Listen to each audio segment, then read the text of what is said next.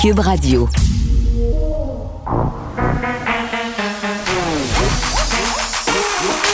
Elle a une opinion sur tous les sujets. Pour elle, toutes les questions peuvent être posées. Geneviève Peterson. Cube, Radio. Salut tout le monde, bienvenue à l'émission. On commence tout de suite par se parler du nombre de cas de COVID, non pas parce que je veux vous alarmer, là, il n'est pas si haut que ça. Aujourd'hui, 192 cas, euh, deux décès malheureusement, mais la raison pour laquelle on commence par ça, c'est parce qu'on va parler du reconfinement. Euh, en ce moment, c'est en train de se passer dans plusieurs pays d'Europe. Je sais qu'ici, il y a des gens là, qui ont peur de ça, euh, notamment à cause de la montée des cas qu'on connaît depuis quelques semaines, mais il faut quand même se rassurer là, en ce sens que on est pas mal plus que dans les pays où ça se passe, mais ça brasse pas mal. Pour vrai, il y a des manifestations quand même euh, d'envergure, là, des dizaines de milliers de personnes, euh, des actes de rébellion, là, notamment aux Pays-Bas. Donc vraiment, euh, est-ce que ça pourrait se passer ici? Je pense que pour l'instant, on n'est vraiment pas là. Puis il y a toute cette question aussi là, de confiner les gens qui sont pas vaccinés. Il y a des gens qui avancent cette solution-là, entre guillemets, comme étant, si on veut, une espèce de panacée, là, non seulement pour la montée des cas, mais pour essayer de convaincre les gens d'aller se faire vacciner encore plus. Puis je, souligne au passage là, que dans certains pays d'Europe, je pense que c'est le cas de l'Autriche, notamment euh, les, émeutes, euh, les manifestations ont lieu alors que le pays a rendu obligatoire la vaccination en même temps que le confinement. Donc, est-ce que c'était un peu beaucoup pour la population euh, à avaler d'une shot? Moi, je pense que oui. Je pense pas vraiment, hein, puis c'est l'avis de plusieurs experts, là, que euh, confiner les gens qui sont pas vaccinés, c'est une solution. On est en train de parler euh, du, bon, de la mauvaise ambiance sociale, du fait que la population est divisée. Imaginez si on obligeait les non-vaccinés à se confiner. Je pense pas que ce serait une très, très bonne chose, mais c'est euh, un sujet qu'on va aborder un peu plus tard. Et aussi, juste souligner au passage qu'aujourd'hui, euh, pour les troisièmes doses, c'est l'ouverture des rendez-vous pour les 70 ans et plus. Et on aura euh, un peu plus tard à l'émission Victor Enriquez, que vous connaissez bien, expert en gestion de crise, pour parler de deux choses avec lui, en fait. La lettre de François Legault.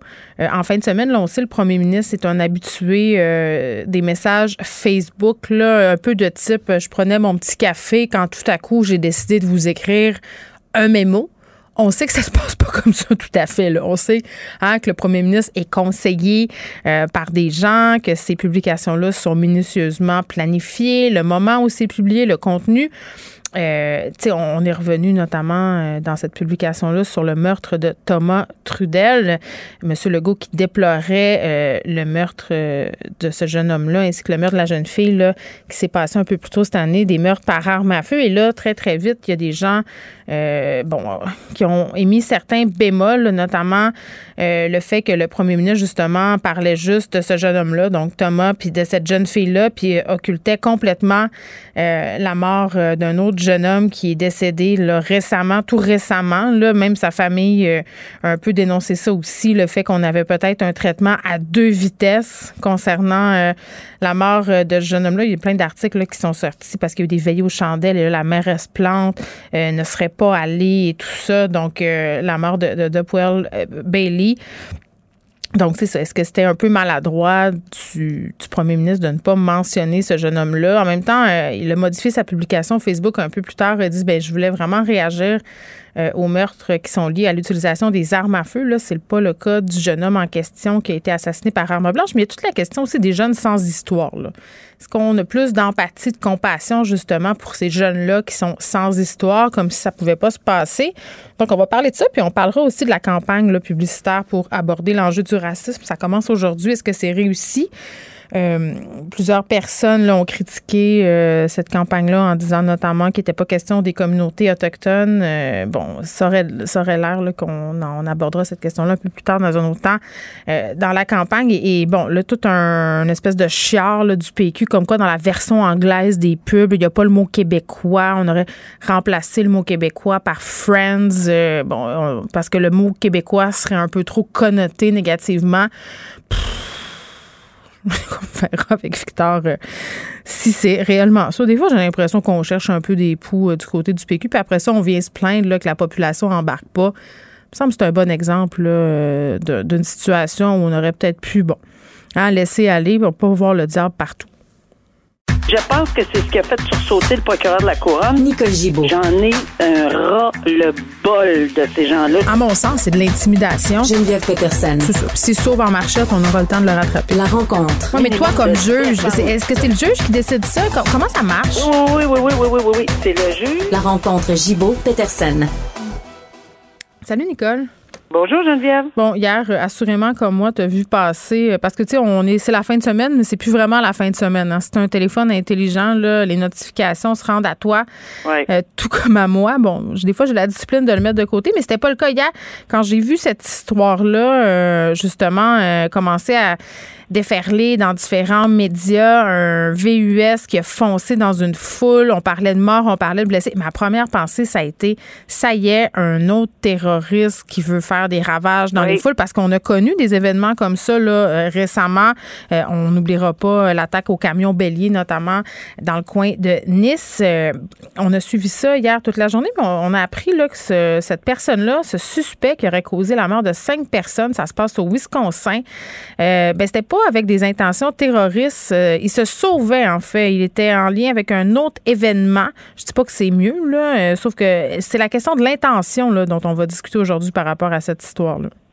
Oui, puis j'ai fouillé parce qu'effectivement, ça c'est, sûr que ça me, ça m'a interpellé. Ben oui, pendant une parade de Noël, tu sais. Puis je pense que tout le monde a été euh, subjugué là en pensant à parade de Noël, les enfants. Puis là, c'est quand on entend blessé, mort. Ah, On veut pas, là, pas des petits. Puis on voit les saintes, les petits enfants qui sautent, qui sont contents. Bon, alors je suis allée. Ben maintenant, ils sortent le nom. Là. Regarde eux autres aux États-Unis, euh, sur plusieurs médias euh, américains, on sort un nom, on dit que c'est un individu qui était connu, très connu des policiers, euh, et que il y avait une carrière criminelle assez lourde et que oui, euh, il semble, il semble, on, on- pas, on semble écarter clairement. Il y aura une conférence de presse à deux heures cet après-midi, mais euh, aux États-Unis, mais on semble écarter le fait euh, qu'il s'agit d'une motivation terroriste. OK, mais ça n'en fait ni ni euh, international, ni évidemment Domestique. euh, domestique. Ouais. Alors, mais euh, quand on parle de véhicules où tout le monde a pensé aux véhicules béliers, il y a aussi à. Toronto où on a fauché 10 personnes. C'est vrai. procès est en cours. Là. Euh, ch- chez nous, là, 10 personnes sont décédées. En fait, 11, parce qu'il y a une personne qui est décédée un an après Mm. euh, cette attaque. Donc, euh, lui, il se sauvait fort probablement, il fuyait un autre potentiel crime, une scène de crime. Oui. Alors, il n'y a pas beaucoup d'intention là-dedans là, qui va faire là Si on était au Canada puis qu'il y avait ce genre de dossier-là, possiblement on parle de négligence criminelle causant la mort, de conduite dangereuse causant la mort. Mais je suis allée voir aux États-Unis, on parle de, en anglais, endangerment, endangerment euh, conduct. Et qu'ils ont, ils ont différents euh, grades, là, un, deux, trois, puis de toute évidence, ça va être dans le pire des pires, là, avec euh, ce qui ce qu'on lit dans les dans les journaux puis les nouvelles puis les, les photos puis ce que ce qui ce qu'on voit là euh, je ne pense pas que que que- qu'ils vont l'accuser de moins de ça. Donc puis délit de fuite en même temps parce qu'il sauvait d'un autre crime. Alors c'est un délit de l'autre crime pour peut-être Ouais. peut-être. Alors non euh, euh, il, il est épinglé si c'est lui parce que on dit qu'ils ont épinglé le conducteur mais qui avait trouvé le véhicule. On est un petit peu dans la situation où on se souvient là, quand on cherche un véhicule qui a causé un délit de fuite, mais on n'est pas nécessairement certain qu'on l'attribue à une personne. Alors ça, c'est le nom qui circule aux États-Unis, là, euh, Daryl Brooks. Mais si jamais euh, on on va avoir des confirmations, Mm. Ouais. j'imagine cet après-midi. Parce que ça a donné lieu à toutes sortes de spéculations. Là, on sait qu'au Wisconsin, la semaine dernière, ça a brassé oui. pas mal Oui, parce que c'était euh, là qu'avait lieu le procès de Kyle Rittenhouse qui a été reconnu, euh, en fait, non coupable, acquitté de tous les chefs d'accusation. Donc, ça spéculait euh, vraiment beaucoup là, par rapport au fait que ça aurait peut-être été en réaction à ce verdict-là. La police a démenti tout ça. Donc, on Tout va euh, continuer de suivre ça aux alentours de 14 heures, cette conférence de presse euh, qui va se dérouler euh, aux États-Unis. Reviens, Nicole, sur cette histoire euh, avec Eustachio Galési qui a assassiné Marilyn Lévesque, euh, journaliste du bureau d'enquête du Journal de Montréal qui a réussi à parler à l'enquêteur euh, à la retraite là, qui l'a interrogé. Et ce qu'on apprend quand même, c'est assez troublant, Nicole, parce que dans cette histoire-là, là, rappelons-nous les faits, là, on a affaire à un gars qui avait déjà commis un meurtre conjugal, qui était en liberté euh, sous condition dans une maison de transition. Il y avait des euh, bon, des règles à respecter et tout ça. Ses agents euh, l'avaient autorisé à fréquenter un salon de massage, là, ce que toi et moi, on comprend pas et ce que personne comprend. Euh, on a eu les rapports de la coroner là, la semaine dernière où on disait le bracelet électronique aurait peut-être pu sauver la vie. Tu cette idée que cette mort-là aurait pu être évitée. Et là, on va encore plus loin dans cette idée-là avec ce témoignage-là d'un enquêteur qui dit que M. Galézé savait qu'il allait l'assassiner, Marilyn Lévesque. Oui, puis l'encadrement, là, a été nettement, nettement plus que mis en doute. Il y a eu des failles énormes. Alors, tout ça pour dire une seule phrase. Une vie perdue pour absolument aucune raison autre qu'on a été d'une négligence, et je dirais crasse dans ce dossier-là, puisque je pense que c'est de la vie de tout le monde qui, qui, qui s'est penché sur ceci. Euh, en disant que ça, ça, commence du début, tu l'as bien dit, ça commence du début avec des permissions oui. loufoques qui ont même pas de bon sens. On permet à des gens de commettre des crimes mm. en plus. Ça, ça tient pas en route à partir de la première phrase qu'on mm. lit. Oui, on a changé. Puis quand c'est aperçu, là on voit là, quand c'est aperçu que quelqu'un avait sonné l'alarme aux libérations conditionnelles, puis avait dit ben voyons donc, on peut pas, on peut pas lui offrir ça, on peut pas lui donner ces permissions là. Là, il a senti que son monde euh, s'écroulait sous lui parce qu'il était carrément en amour là-dedans. Oui, oui. Puis quand il a vu qu'elle avait un chum puis qu'elle voulait, c'était une relation de guillemets professionnelle, il était dans les délires d'acheter un bloc appartement puis qu'elle allait habiter là. Mais moi, Nicole, de façon très candide, je vais dire la chose suivante. quand j'ai vu le témoignage de l'ex-enquêteur, je me suis dit, mais pourquoi il parle, ce monsieur-là? C'est quoi son intérêt? C'est rare qu'on voit des enquêteurs comme ça prendre la parole sur la place publique. Et vraiment, je pense que c'est pour cette raison-là, pour ajouter une couche sur le fait que ce meurtre-là, on aurait pu l'éviter. Et quand on lit des choses comme euh, il reconnaissait les émotions là, qui l'avaient poussé à assassiner sa conjointe en 2004. il était sur une pente très, très glissante. Lui-même le reconnaissait. Il avait demandé de l'aide mais il n'avait pas tout dit. on parle souvent de l'indice de dangerosité, du filet de sécurité. Moi, je pense pour ça qu'il a parlé cet enquêteur-là. C'est pour que, les gens comprennent. Moi, je pense que oui aussi, puis c'est bon de le soulever parce que. C'est rare, là. à part toutes les bavures qu'il y a eu dans ce dossier-là, là, mm. euh, est-ce qu'on avait pris tous les moyens, même de base fondamentale, parce qu'il est dans le système pour un meurtre crapuleux de sa première conjointe. Et il est en dedans pour euh, une période de, de, de, de détention à vie. Alors, à ce moment-là, il y, a pas de l'aide psychologique, mais des suivis. Puis vraiment, je peux, je peux, je peux pas croire qu'on dupe les libérations conditionnelles, qu'on est capable de duper. ils ont vu neiger ce monde-là. Là, puis les, gens, ils travaillent encore là? Ce monde-là là, qui ont autorisé ça, ils sont encore là? Y a-tu de l'imputabilité? Je, je, sais pas, puis c'est jamais plus, on espère, on, on, le souligne, mais je veux dire, il y a quand même des professionnels, pas juste les libérations conditionnelles. Il y a tout un filet de sécurité qui doit entourer mm. les gens qu'on remet en liberté parce que c'est un devoir de protéger la société. La société, ben, euh, c'est exactement ce qu'on n'a pas fait dans les circonstances. Alors, c'est désolant. Exactement. Ben oui, c'est désolant. Puis, tu sais, je, je me mets à la place de la famille de cette jeune fille-là, de ses amis, tu sais, qui lisent tout ça ça doit euh, ajouter à leur peine. Ah oui, c'est vraiment bouleversant. Euh, une autre histoire bouleversante, Nicole, puis quand il est question d'enfants comme ça, j'ai beaucoup de misère euh, parce qu'on fait de la projection, évidemment, là, puis je pense que c'est le cas de tout le monde. un homme de Gatineau, 31 ans, qui aurait enfermé une fillette de 3 ans dans une sécheuse à linge et qui l'aurait actionnée. Oui, c'est vraiment quelque chose d'absolument hallucinant. Puis c'est quelque chose que, Dieu merci, on voit pas souvent. Là. On, on voit des meurtres quand, quand on, on mm. est évidemment, je n'ai vu en masse, là, mais on voit des choses, pas, pas juste mm. des meurtres, on voit des, des agressions, on voit toutes sortes de crimes. Des mauvais traitements. Puis cet homme-là. Euh, évidemment, là, il est, il est, présumé innocent. On s'entend, là. Je, mais parlons des accusations, le voie de fait grave, séquestration, avoir abandonné un enfant de moins de 10 ans de manière à ce que sa vie soit en danger. C'est de ça dont il est accusé, euh, Yannick Il est accusé. Donc, non seulement il est accusé, il fait face à la justice. Il y a mm-hmm. eu une remise en liberté sur enquête de cautionnement.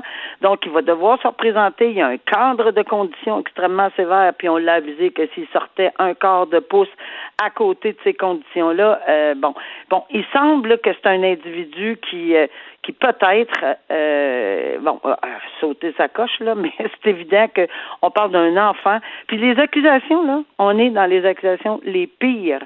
du code criminel en matière de ben, tant mieux, tant mieux. grave là, voie de fait grave là, c'est lorsque on peut euh, démontrer que vraiment soit mutilé le corps de quelqu'un ou enfin poser des blessures tellement sérieuses que c'est même pas des lésions corporelles, c'est vraiment des voies de fait graves. Alors je pense que et séquestration également, puis abandon, abandon d'enfants euh, de moins de 10 ans et que sa vie est en danger, euh, il va faire face à une kyrielle d'accusations hmm.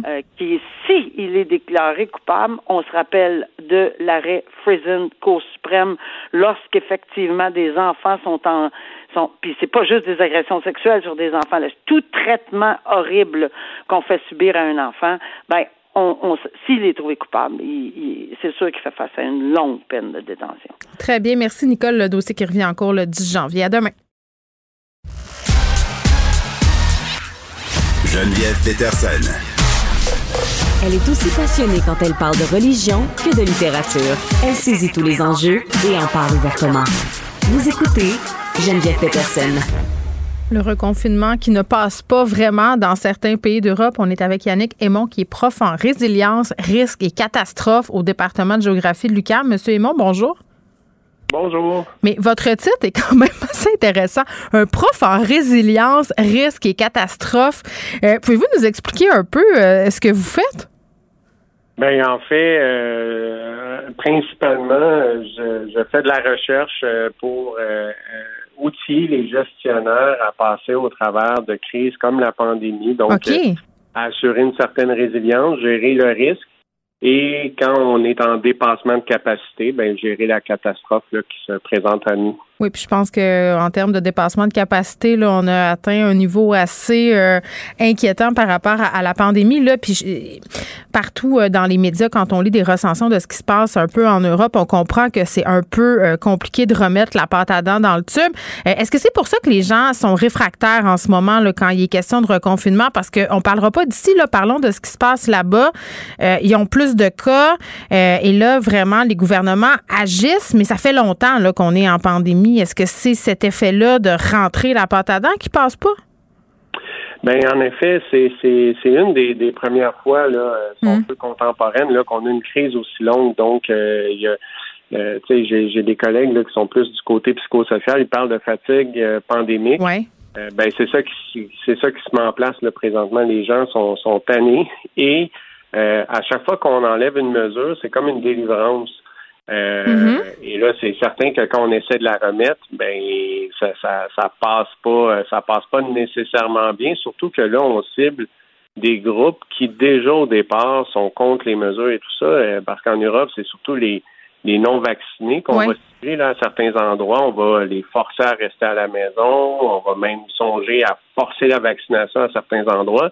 Donc là, c'est sûr que ils se sentent pris au pied du mur, donc euh, ça, ça éclate et ça fait ce qu'on voit là. Puis il y a le fait aussi quand même, M. Simon, je pense que au départ, quand on a fait face à des confinements, on savait pas trop, hein, on savait pas ce que ça allait être, on savait pas comment on allait se sentir. Il y a bien des gens qui veulent pas y retourner à cause de ça aussi, parce que maintenant on sait, on a perdu notre naïveté. Oui, tout à fait. Puis, euh, on sait qu'est-ce que ça implique. On sait ce que ça implique mentalement. C'est ça. En termes de gestion, euh, tu sais, que ça soit de la famille ou du travail, là, tu sais, c'est des gros défis et euh, les gens sont pas intéressés à vivre ça mm. euh, non plus. Là. Oui, puis il y a des incongruités aussi, il y a des incohérences et dans ce temps-là, les gens sont moins dociles pour reprendre une expression euh, pas fait l'affaire du monde quand Geneviève Guilbeault l'a prononcée. oui, tout à fait. Puis c'est vraiment ça l'enjeu, c'est d'assurer une cohérence dans les mesures qu'on fait versus ce que les gens perçoivent, ce qu'ils voient un peu partout. Mm-hmm. Et ça, ben, c'est certain que quand on essaie de reconfiner pour mm. Euh, protéger une certaine partie de la population, puis assurer une continuité de soins. Hein. Euh, c'est notre objectif ici au Québec, mais c'est l'objectif partout dans le monde. En fait, c'est d'éviter éviter un débordement qui va entraîner euh, des morts, pas juste de la COVID, mais de plein d'autres maladies parce qu'on n'est plus capable de les soigner. Ben oui, c'est ça. Puis je disais tantôt les gens en Europe, dans certains pays, étaient moins vaccinés qu'ici, au niveau des pourcentages. Euh, puis, tu sais, je, le voyais là aussi pour les solutions proposées au Canada, au Québec, devant la remontée des cas, puis les gens qui se disent, ben, coudon, qu'est-ce qu'on qu'est-ce qu'on devrait faire pour convaincre les dernières personnes qui refusent là, systématiquement la vaccination? Puis bien du monde se disent, ben, on a juste à les confiner chez eux. sais, quand ils pourront plus sortir de chez eux, ils vont bien aller se faire vacciner. Et moi, j'ai tendance à penser, puis je suis pas la seule, je pense qu'au contraire, ça ferait peut-être plus de mal que de bien. Euh, tout à fait. En fait, des, mesures, tu sais, pour si, on veut cibler des mesures, il va falloir les cibler par secteur, mais pas par catégorie de personnes, et surtout pas parce que des gens refusent de se faire vacciner. Euh, moi, moi, je pense que c'est important de se faire vacciner, mais on doit aussi respecter ces gens-là et les confinés va, mm. amener les mêmes problèmes qu'on vit présentement en Europe. Parce qu'ils font encore partie de la société, là, peu importe qu'ils soient vaccinés ou pas. Puis confiner les gens par secteur, c'est ce qu'on fait en ce moment, c'est-à-dire de dire ben si vous n'avez pas votre passe vaccinale, par exemple, vous ne pouvez pas aller vous asseoir dans un restaurant. C'est ça que vous voulez dire? Oui, tout à fait. Puis c'est pas la même situation qu'on a ici. Là. Justement, mhm. avec le passeport vaccinal, quand tu n'es pas vacciné, il n'y a pas grand-chose que tu peux faire en termes de, vie sociale. Tu, peux mhm. aller euh, au centre d'achat, tu peux aller à l'épicerie, tu peux voir des amis, puis ça s'arrête à peu près là. là. Exactement. Euh, les, gouvernements, dans leur façon dont ils approchent euh, la question des confinements, de la vaccination, des mesures sanitaires, c'est quoi le rôle qu'ils jouent, ces gouvernements-là, dans l'acceptation ou le refus des mesures? Ah ben, ils ont un rôle de premier plan parce que c'est eux, en fait, qui communiquent l'information et c'est mm. eux qui vont travailler sur l'acceptation de ces mesures-là. Parce que mieux, c'est ça, ça a été démontré dans la gestion des risques depuis plusieurs années. Mieux, euh, mieux on communique, en fait, meilleure est la communication, meilleure on prépare la, meilleure est la préparation de la population, mieux va être l'acceptabilité. Et là, le problème, comme, comme dans, dans tout type d'aléas, que ce soit les inondations ou euh, ici on c'est surtout les inondations qu'on vit, mais même les feux de forêt, hmm. il vient à un certain moment où il se crée un clivage. C'est un peu là qu'on est rendu à certains endroits où les gens qui sont vaccinés disent Mais là, moi, j'ai fait des sacrifices, je me suis vacciné. Et là, il y a comme une perte d'empathie face aux gens qui ne sont pas vaccinés pour plein de raisons. Mais c'est comme si c'est pas, juste. tu te dis, moi, je l'ai fait mon effort, pourquoi eux le font pas? Ben, tout à fait. Puis là, quand il y a cette perte d'empathie-là, ça devient encore plus mm. difficile de communiquer et euh, de, faire accepter certaines mesures parce que là, mm. quand on va confiner, si on confine des secteurs, par exemple un arrondissement ou si on confine une ville, euh, pour dire ben ici il y a trop de il y a trop de cas, ça part trop en, vrai, puis ça, ça nuit à la continuité des soins, fait qu'on va confiner une région mm. ou un secteur ben là, les gens qui sont vaccinés vont dire, ben là, moi, je l'ai fait l'effort, euh, je fais les mesures, puis là, on paye pour ceux qui le font pas. Et, c'est mais ça a été ça. Il y a comme un clash. Vous n'êtes pas d'accord, euh, M. Simon, pour dire que ça a été ça à certains moments euh, pendant la pandémie l'hiver passé. Là, on laissait tomber, on réduisait, entre guillemets, la sévérité des mesures sanitaires selon la situation épidémiologique de certaines régions. Puis c'est sûr que ça faisait pas l'affaire du monde, mais en même temps, c'est mieux de cibler que, que de faire ça globalement. Là. Ça, ça je suis, je suis d'accord. Diriez-vous que la CAQ a bien communiqué au niveau des euh, mesures sanitaires depuis le début de la pandémie? Là, cette stratégie de toujours un peu euh, nous préparer d'avance euh, en, faisant, si on veut, planer des indices sur le temps de confinement qui n'est pas toujours respecté ou sur, par exemple, la troisième dose là, qui est dans les cartons peut-être pour tout le monde. Trouvez-vous que ça fonctionne bien, leur façon de faire? Ben, je dirais que c'est à l'image de la pandémie, là, c'est en forme de vague. Donc, parfois, on communique bien et on dirait que euh, quand on est sur le bord de, vouloir enlever des mesures, c'est quand on est rendu à, diminuer en fait les mesures, là, il y a comme trop d'empressement. Et c'est un peu ça cet automne. Euh, puis je fais partie des experts là, qui pensent que mm. on pourrait attendre un petit peu, voir comment la situation évolue avant de commencer à euh, enlever des mesures parce que les remettre c'est toujours compliqué. Et c'est un très grand défi. Donc, si la mesure est là, puis elle est globalement respectée. Peut-être pas à 100% mais elle est mm. quand même bien respectée. On attend un peu avant de l'enlever. Oui, mais en même temps, euh, j'ai envie de dire, euh, M. Simon, de rappeler que notre situation vaccinale est quand même euh, enviable, entre guillemets. Christian Dubé l'a dit, hein, qu'il pensait pas qu'on reconfinerait. Il a même carrément écarté ça. Là. Ça fait quand même quelques mois qu'il le dit. Là. Vous allez me dire que ça peut changer assez rapidement. Mais si jamais on en venait là, là si jamais au Québec, on décidait de reconfiner certains secteurs, est-ce que vous pensez qu'on pourrait avoir des réactions de violence euh, comme en Europe? Euh, ben, j'espère que non. Euh, ne hmm. Je serais pas surpris, par exemple, si on en voit, c'est certain. présentement, toutes les manifestations sont, sont quand même pacifiques. C'est vrai. ça, c'est bien. Oui. Ça, c'est bien. Euh, est-ce que ça pourrait éventuellement dégénérer? Oui, si on cherche à, marginaliser un groupe de la société. Fait c'est pour ça que moi, j'espère que si on remet des mesures en place, on va le faire de façon hmm. globale parce que si on fait juste cibler les non-vaccinés, euh, ben là, ça pourrait effectivement dégénérer. Est-ce que ça va aller aussi fort qu'en Europe? Je ne sais pas. Là, les dernières fois qu'on a dit ça, c'était plus pour des gangs du Canadien.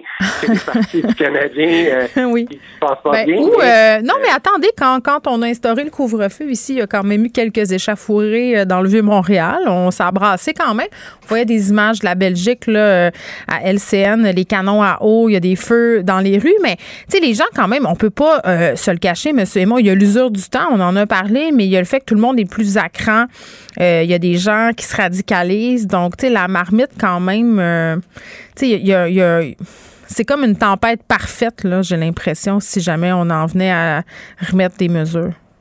Ah oui, tout à fait. Puis ça va, ça va accentuer la crise, en fait, et ça va, ça va faire un, un, autre événement à gérer, en plus de gérer la pandémie. Mm. Puis on s'entend, si on fait ça en plus, ça veut dire que les cas augmentent, on n'arrive pas à les contrôler on n'arrive pas à, contrôler euh, la propagation euh, au niveau de la population, puis on n'arrive pas à le faire dans un délai qui est raisonnable. Parce que plus, mm. plus la, euh, la propagation va être lente, meilleure va être la réponse du système de santé parce que les gens vont s'infecter graduellement, donc ils se retrouveront pas tous en même temps à l'hôpital. On dirait qu'on de plus en plus l'impression de vivre dans un épisode de Walking Dead. OK. Yannick Aymon, merci beaucoup, euh, Monsieur Aymon, qui est prof en résilience, risque et catastrophe au département de géographie de l'UQAM. On parlait de la situation en Europe, les cas qui grimpent parce que la couverture vaccinale n'est pas la même qu'ici. Euh, des gens qui sont pas contents parce qu'on s'en va en reconfinement, des populations aussi qui sont divisées entre vaccinés et non vaccinés. Est-ce que ça pourrait se passer ici? C'est étonnant, mais quand même, euh, c'est à réfléchir parce qu'on le sait, quand on regarde les choses qui se passent en Europe, souvent, ça arrive chez nous quelques semaines après, mais il faut se rattacher euh, au pourcentage de la population qui est vaccinée. C'est vraiment pas la même situation. Vous écoutez Geneviève Peterson. Cube Radio. Alexandre Moranville-Ouellet est là comme chaque lundi. Bonjour Geneviève. Et comme chaque lundi, on va poursuivre euh, le soap concernant la résurrection de euh, Kennedy Jr. On devrait te faire jouer de la petite musique de soap euh, chaque lundi parce que c'est comme un feuilleton qui n'a cesse de trouver de nouvelles péripéties. Là, qu'est-ce qui se passe? Parce que la dernière fois qu'on s'était parlé, si ma mémoire est bonne, tout ce beau monde-là là, se construisait un, une espèce de temple en attendant qu'il qui, qui résurrecte. Ouais, mais là ils attendent, ils attendent évidemment ce retour là, du Messie, des Messi plutôt parce que maintenant c'est pas juste John F Kennedy ah, Jr. mais son père aussi, hein, John F Kennedy Senior. Et bah. aujourd'hui est une autre date fatidique, hein, comme 22 novembre. toujours. Mais pourquoi? Parce que le 22 novembre c'est l'anniversaire de l'assassinat de John F Kennedy. Oh. C'était en 1963. Aujourd'hui ça fait 58 ans que c'est survenu. Et donc euh, c'est date importante là, l'espèce de symbolisme évidemment qu'on veut toujours ramener. On dit qu'aujourd'hui il reviendrait peut-être d'entre les morts mais ça va faire près de trois semaines qu'ils sont là, qu'ils attendent, et il y a toujours rien, évidemment, qui se passe. Je vais vous le dire si ça arrive, mais pour l'instant, il n'y a pas de résurrection. Ce qui fait un peu plus peur, par contre, c'est que ce mouvement-là, en ce moment, est en train de se radicaliser. Il y a des experts, entre autres, là, en tout ce qui est là, culte, occulte et autres regroupements extrémistes qui commencent à tirer la sonnette d'alarme. Parce que cette espèce de gourou dont tu as parlé, si je ne m'abuse, la semaine dernière, Michael Brian Protzman, qui fait de la numérologie, euh, puis qui commence à dire maintenant qu'il est une résurrection du Christ, mais lui, sous son pseudonyme Negative 48, il continue à propager toutes sortes évidemment de fausses nouvelles. Oui, c'est Anne Maritable qui, qui, nous a parlé de ça euh, mercredi dernier, mais c'est quand même assez fou ce gars-là parce que tu fais as tendance un peu à rire la numérologie et tout ça, mais, mais c'est assez sérieux son affaire entre guillemets, pas que c'est vrai, là, mais c'est que lui il se croit vraiment beaucoup puis qu'il y a des gens qui embarquent là-dedans en quantité. Il se croit vraiment beaucoup et là ça brise des familles, des témoignages de gens qui ont perdu leur femme, leur mari, leurs parents euh, parce qu'ils sont partis là-bas à Dallas, qui sont encore à cet endroit-là. Ben, c'est comme dans des sectes. Combien de personnes de famille euh, t'as entendu sur la place publique dire ben moi j'ai un frère qui est parti dans tel ordre religieux, je l'ai plus jamais revu. C'est ça là qui se passe. Exact, mais c'est rare qu'on peut voir là la fondation, si on veut, d'une secte comme ça. Une nouvelle église presque. Une nouvelle église presque toutes les semaines. Puis ça se dissocie de plus en plus. C'est du mouvement QAnon lui-même pour former cette espèce d'idéologie là. Une nouvelle doctrine donc. Mais là où c'est inquiétant, c'est que sur son euh, channel Telegram, entre autres, entre autres, il y a toutes sortes de vidéos qui commencent à passer, des gens qui se live stream, font des vidéos en direct, et il y en a qui ont commencé à parler, entre autres, en disant que le seul moyen maintenant de se libérer de tout ça, c'est la mort du corps physique. Ah non, ah non, et de passer autre temps. Ben oui, exactement. Et là, c'est pour ça que c'est drôle, mais c'est plus drôle. le bon, pour ceux qui n'ont pas suivi lors du temple solaire, euh, c'est une secte religieuse où euh, la finalité, c'était de partir vers une autre euh, dimension, disons ça comme ça. Ça a donné lieu à une vague de suicides. Là, on a retrouvé des corps, des gens qui s'étaient brûlés dans leur maison. ça fait partie quand même des dérives sectaires. on voit ça assez souvent, là, cette idée d'abandonner son corps physique. On l'a vu euh, aussi. Puis, c'est tout le temps un peu euh, terrorisant, ces affaires-là, évidemment, euh, parce que souvent, on amalgame deux affaires. C'est dans un mouvement de panique. On a eu des, chefs mm. de sectes là, qui se sont mis à paniquer parce que les autorités s'intéressaient à eux. Donc, ont vendu cette idée-là à leurs adeptes qu'il fallait se suicider. On se rappelle tous de l'histoire du coulet d'empoisonné. Voilà. Fait que c'est de, plus en plus, on voit là, cette espèce de, de leitmotiv-là, si on veut, des codes qui reviennent lorsqu'on voit ben, justement. c'est des vieux, des vieux processus. Euh, exact, qui poussent le massacre euh, de Jonestown, il y avait une centaine de morts, dont des enfants. Là, c'est, ça, moi, je comprends pas comment les gens peuvent devenir aussi. Et pire encore, hein, pire encore, tu fais des références à d'autres euh, cultes, sectes qui ont subi là un sort absolument exécrable. Mais quelques heures plus tard, sur son channel Telegram, il y a un des administrateurs de son channel qui a publié une photo, une capture d'écran sur laquelle on voit euh, un Google Map, si tu veux, un logiciel de navigation qui s'en va jusqu'à Waco, au Texas, où on se rappellera en 1993, il y a eu pendant un mois le siège par les autorités, la police, l'armée, euh, d'un espèce de regroupement, une maison autonome, un, campement dans lequel les Branch Davidians, les Davidiens, s'étaient rassemblés et où il y a eu là 76 personnes qui ont perdu la vie, 25 enfants dans ça qui sont décédés. D'ailleurs, il y a une série sur Netflix qui ah raconte euh, tout ça, Waco, de son nom. Ah, c'est excellent, je l'ai écouté. Parce que celle sur le massacre de Jonestown, euh, toujours sur Netflix, euh, très, très intéressant. Mais faut, il faut avoir le cœur bien accroché. C'est difficile à concevoir là, pour des gens qui sont pas très enclins à adhérer à toute forme de religiosité. Comment quelqu'un, un gourou, peut te peut te pousser à commettre le pire, puis même à assassiner tes propres enfants. Oui, exactement. Alors, on commence vraiment à avoir peur là, du côté des euh, experts qui se mêlent Est-ce qu'il y a un nom là, pour, pour euh, cette nouvelle communauté? Ils, ne se sont pas donné de nom parce que eux se considèrent pas comme nécessairement une nouvelle secte en tant que telle. Évidemment, c'est pas très accrocheur de dire oui, je m'en vais rejoindre une secte au, au Texas, hmm. mais de plus en plus, ce regroupement-là, oui, il y en a qui partent, mais il y en a beaucoup d'autres qui continuent à financer ces gens-là. Il y a des regroupements justement. Le bouton don. Ben hein? voilà, le bouton don on veut donner. Ce sont des centaines de milliers à suivre encore le channel Telegram de, de Negative 48, cet homme-là. Et c'est terrifiant ce vers quoi on pourrait s'en aller. Malheureusement, la police de Dallas ne veut pas s'en mêler pour l'instant ben, quand on leur demande. Donc, c'est sûr que c'est extrêmement sensible. Ben, c'est une situation sensible, puis ça nous prouve aussi à quel point les gens sont en quête de sens, puis en manque de signification, puis hmm. cherchent quelque chose, quelqu'un à qui se raccrocher pour donner des explications simples à des choses compliquées. sais, On est dans une pandémie, puis on en a parlé souvent ici à, l'émission avec plein d'intervenants. C'est un moment super anxiogène, angoissant. On n'en a pas de réponse. On veut la réponse simple, la réponse unique. Tout ça, ça fournit une espèce de, de, de cosmogonie pré-mâchée, d'expliquer. De, une cosmogonie, c'est l'explication du monde dans lequel tu vis. voilà. Donc, c'est surprenant puis pas surprenant à la fois de voir à quel point les gens adhèrent à ce type euh, de théorie-là, d'histoire-là, nommons ça comme on veut. On réinvente pas la mais, roue. Mais ça relève du culte religieux quand même. Euh, lundi prochain, donc la suite, Alex. Mais avant, euh, on parle de Fox News, euh, des journalistes qui claquent la porte après la diffusion d'un documentaire. Oui, on en a parlé la semaine passée de l'inverse, hein, d'une journaliste qui avait claqué la porte du New York Times en dénonçant le fait que c'était trop woke, c'était trop à gauche. mais là, on a, mais on a vraiment le contraire qui vient de se passer. Puis j'ai le goût de dire, heureusement, Stephen Hayes puis Jonah Goldberg, qui sont deux commentateurs de longue date à Fox News, qui ont claqué la porte officiellement parce que là, il y a eu la goutte qui a fait déborder le vase pour eux. Ils ont dit la voix des gens responsables est noyée sous celle des irresponsables à Fox News. On ne peut plus rester Parce que Tucker Carlson, pour ceux qui ne le connaissent pas, euh, qui ne consomme pas de médias américains, c'est un polémiste. C'est quelqu'un. on est. C'est un euphémisme de l'appeler polémiste. C'est quelqu'un. On est rendu plus loin, oui, effectivement. c'est une des têtes d'affiche, euh, Tucker Carlson, du réseau Fox News. C'est un commentateur. Et là, il a pris une tangente. Toujours un homme qui a été là, à droite sur le spectre politique, mais là, qui prend des tangentes extrêmement inquiétantes, euh, qui fait l'apologie de régime autoritaire. il a franchi le Rubicon, ça fait une coupe d'années. Oui, ouais, il parle des théories là, néo-nazis du grand remplacement en ondes et il y a personne à Fox News qui semble vouloir lui enlever l'antenne. Mais non, c'est parce qu'il y a énormément de personnes qui le regardent. Il y a énormément de personnes qui le regardent. C'est une des vaches à lait. Mais là, c'est pas parce que c'est pas quelque chose qui vient de dire qui a fait quitter ces deux journalistes-là. C'est au début de ce mois-ci un puis là, je mets des guillemets euh, audio pour nos auditeurs à la maison. Ouais un documentaire dans lequel qui s'appelle Patriot Purge, dans lequel il veut faire croire aux gens que dans le fond, les insurrectionnaires du 6 janvier dernier, les gens qui ont pris l'assaut du Capitole, mhm. c'est souvent, souvent de Donald Trump, de QAnon et autres, ben en fait, se sont fait piéger par l'État profond et le gouvernement. Alors parce que ce sont eux les vrais patriotes. Et je peux vous faire écouter un extrait le audio comment ça sonne ce documentaire-là. Vous allez voir, c'est une grosse production remplie de mensonges. The domestic war on terror is here, is coming after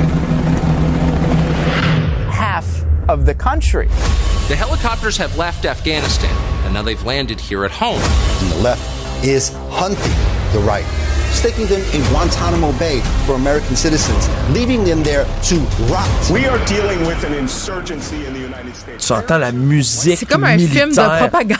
C'est comme un film de propagande. C'est une série, émission spéciale en trois volets. C'est à la gloire de Tucker Carlson, carrément. Là. Ouais, puis lui fait vraiment l'apologie de ces insurrections-là du 6 janvier. Ben il change complètement. C'est du révisionnisme historique. Là. Il vient changer complètement. Là, je le rappelle, le 6, le 6 janvier dernier, c'est vraiment là, un assaut sur le Capitole une émeute qui a eu lieu, il y a eu des décès.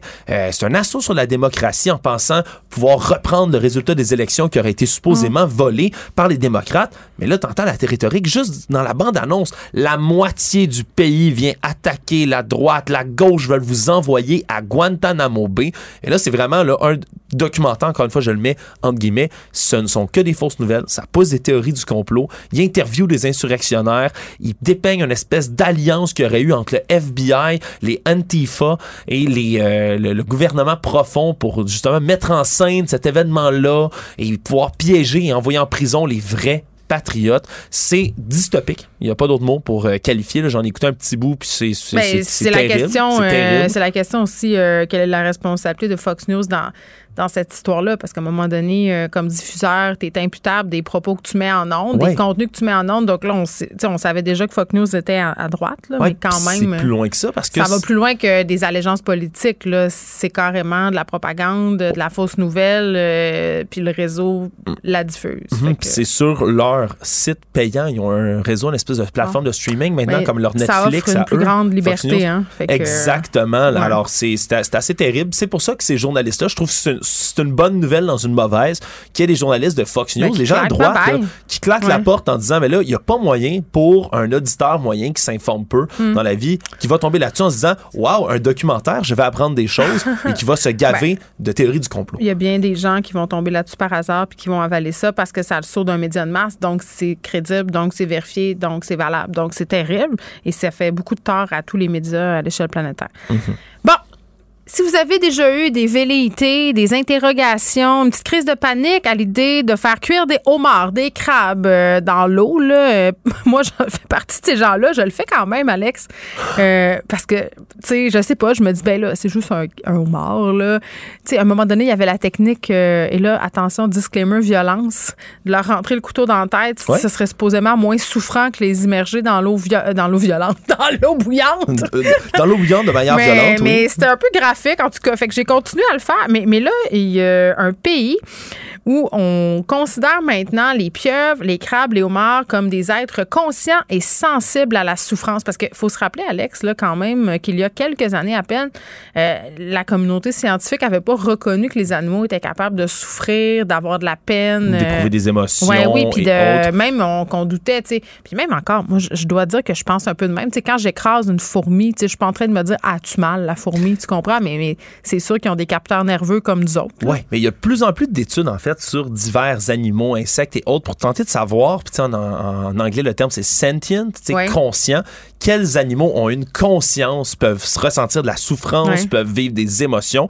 Et il y a entre autres le Animal Welfare Sentience Bill qui est au euh, Royaume-Uni, hein, l'autre côté euh, de l'océan.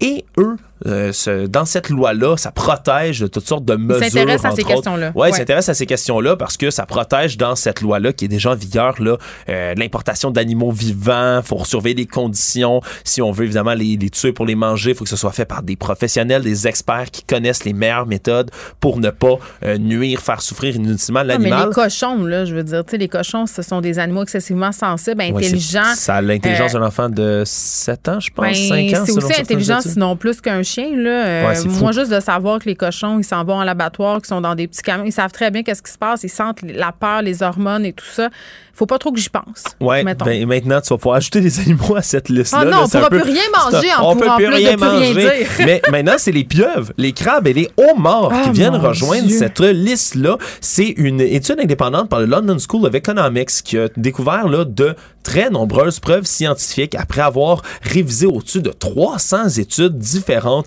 entre autres sur le fait que ces animaux-là peuvent vivre de la peine, de la souffrance, de la détresse, ressentent lorsqu'on leur cause blessure. Et oh tu non, le disais. non, non, mais, mais, je vais te dire, Geneviève, ce que tu faisais, là, de, le, couteau derrière la tête là, du homard, c'est la meilleure méthode. C'est la meilleure méthode selon ce qu'ils disent parce que si tu les mets dans l'eau, ça, ça les tue d'un coup, ils souffriront oui, pas. Il y a plein de légendes urbaines, là, si tu leur chantes des chansons puis que tu vires à l'envers, là, nan, Ok, ça, j'ai jamais entendu ça. Oui, moi, j'ai une, amie, j'ai une amie. Euh, qui berçait au mort. À bercer au mort, c'est comme ça, elle dit qu'elle les endort, puis elle les hypnotise, elle les vire à l'envers. C'est des légendes urbaines. Il y a bien des gens qui croient à ça. Ah, c'est fou, ok, c'est la première fois que j'entends ça. Mais c'est juste que tu, tu, le tournes, là, le, le roman, il fait comme ce recroquevillé, fait que là, les gens, ils disent Ah, il est hypnotisé, il dort, il sentira rien. Ben non.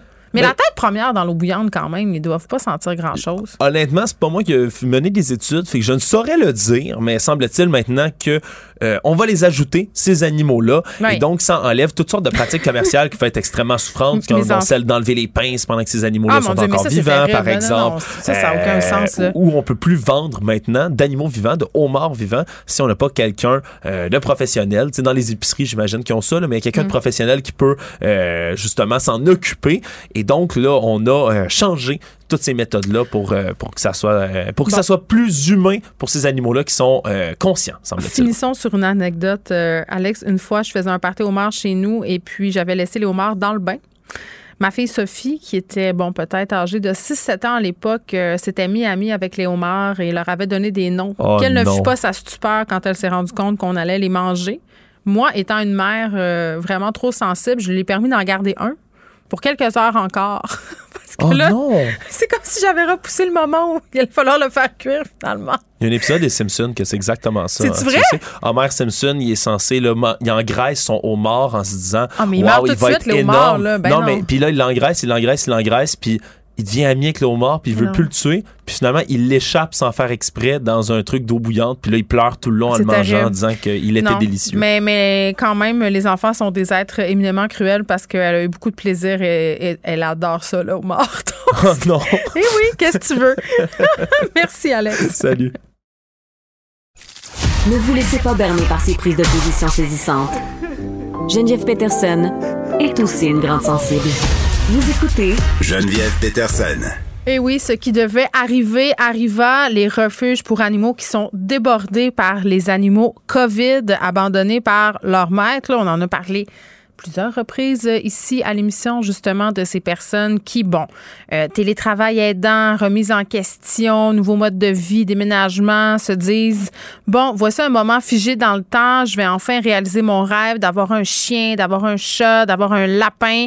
Euh, mais on le sait, là, adopter un animal de compagnie, ça vient avec son lot de responsabilités. Il faut faire nos recherches, hein, pour utiliser une expression qui s'en vient désormais galvaudée, mais c'est vrai, particulièrement en ce qui euh, les animaux de compagnie, souvent, moi, je déplore qu'on magasine plus des biens matériels comme des divans, de la vaisselle, des gadgets de cuisine que quand on cherche un chien, un chat ou un autre animal de compagnie. Et, ça donne ça. Ça donne ça. Ça donne des animaux qui, au bout d'un an, sont abandonnés. Les refuges étaient vides pendant la pandémie. Les gens faisaient la file pour adopter. Là, euh, ça déborde. On est avec Laetitia Balinga, euh, fondatrice du regroupement de refuges éthiques les pattes jaunes qui, euh, justement, fait face à cette situation. Madame euh, Badinga, bonjour. Bonjour Geneviève, ça va bien? Ben oui, ça va très bien, mais c'est un peu décourageant parce que je commençais en disant ce qui devait arriver arriva. On souhaitait pas que ça arrive, honnêtement. Là, on me semble qu'on a fait beaucoup de prévention. Euh, on en a parlé là, quand même abondamment, là, Madame Adibanga. Comment c'est que ça se passe pareil? Ben, au fait, euh, comme comme tu as dit, on, on, savait que ça s'en venait depuis mars 2020. Oui. Nous, on a eu l'inquiétude euh, parce que euh, Padjon, euh, c'est un regroupement de refuges. Donc, tous mhm. les animaux des 24 refuges éthiques euh, au Québec sont sur notre plateforme. Donc là, d'une semaine à l'autre, le nombre de demandes d'adoption a explosé, mhm. mais c'est quoi des demandes, des demandes standard, dans le sens que c'était une période très simple pour tout le monde. Euh, on connaît les bienfaits de la zoothérapie. Euh, Tout le monde retourne à la maison. Donc, les gens voulaient adopter hier. Euh, puis là, on essayait de faire mm. avec avec notre équipe de bénévoles, tu sais, de la, de la, la sensibilisation, tu attendez, soyez patient, vous allez trouver votre match parfait. Ben, ben, ben c'est ça, on va, on va rétro-pédaler un peu, là. Juste expliquer aux gens c'est quoi un refuge éthique, parce que tu n'arrives pas là puis tu dis euh, bonjour, je m'appelle Geneviève Peterson puis je veux un chat, là. C'est pas comme ça. Ben non, exactement. En fait, un refuge éthique, c'est un refuge qui pratique pas d'euthanasie, donc non nécessaire, de surpopulation, etc. Euh, c'est un refuge qui va euh, qui va faire évaluer par un vétérinaire et tout, mais qui a aussi un, euh, un, un parcours de sélection des familles rigoureux. Donc, s'assurer que leurs pensionnaires trouvent leur match parfait et à long terme. Donc, effectivement, ça prend plusieurs jours. Des fois, ça se fait sur plusieurs rencontres, dépendamment des refuges. Donc, c'est pas un pet shop où tu rentres sur sort. Euh, ouais, exact. Bon, donc je comprends que vous faites les choses autrement. Puis revenons euh, bon euh, au fait que vous, vous nous disiez là, il faut apprendre aux gens à attendre avant d'adopter un animal de compagnie. Puis tu sais, c'est humain de pas vouloir attendre là, quand on veut avoir mhm. quelque chose, puis les enfants le veulent et tout ça. Ça, ça je peux le comprendre là. Mais c'est parce que il me semble quand même qu'on a fait 32 articles sur le sujet là, puis on fait de la prévention, puis même les éleveurs qui sont éthiques responsables avertissent les gens qu'il y a des listes d'attente, expliquent les raisons. Puis malgré tout ça, les gens veulent pas attendre et finissent par adopter un peu n'importe où, ce que je déplore, mais c'est quoi les raisons qui poussent ces personnes-là par la suite à abandonner leurs animaux? Bien, au fait, c'est qu'une fois que la lune de miel est terminée, chaton, chiot, c'est mignon, c'est cute. Puis là, quand il arrive à l'adolescence, l'âge ah. un peu fou. Moi, je suis là-dedans, là. L'adolescence du chien, là, je suis en plein dedans. ah, mais bon courage. oui, mais je le savais dans quoi je m'embarquais. Je le savais. Oui, on le sait, mais il, faut être prêt à le vivre réellement. Donc, souvent, les gens abandonnent, disent, regarde, on n'a plus le temps, les enfants sont, sont désintéressés, mm. on retourne au travail, le, la routine reprend, on va y trouver une meilleure famille. Des fois, il y a des, il y a des raisons nobles d'abandon parce que. Ben, des fois, c'est correct aussi, là. Il faut pas faire sentir les gens mal quand c'est vraiment plus possible de garder l'animal. Absolument, parce que l'acharnement, c'est pas pour le bien-être de mm. l'animal. Fait que l'objectif, c'est qu'il soit dans les meilleurs, dans le meilleur environnement pour l'animal. Oui, puis on veut pas que les euh, gens aient des initiatives un peu bizarres. Là. On a vu ça, tu sais, des vidéos terribles qui circulent. J'en ai vu un récemment tellement Euh, Crève-cœur, là, Madame Adibanga, c'est un homme qui abandonnait son chien sur une highway aux États-Unis, puis il y a quelqu'un en arrière qui le prenait.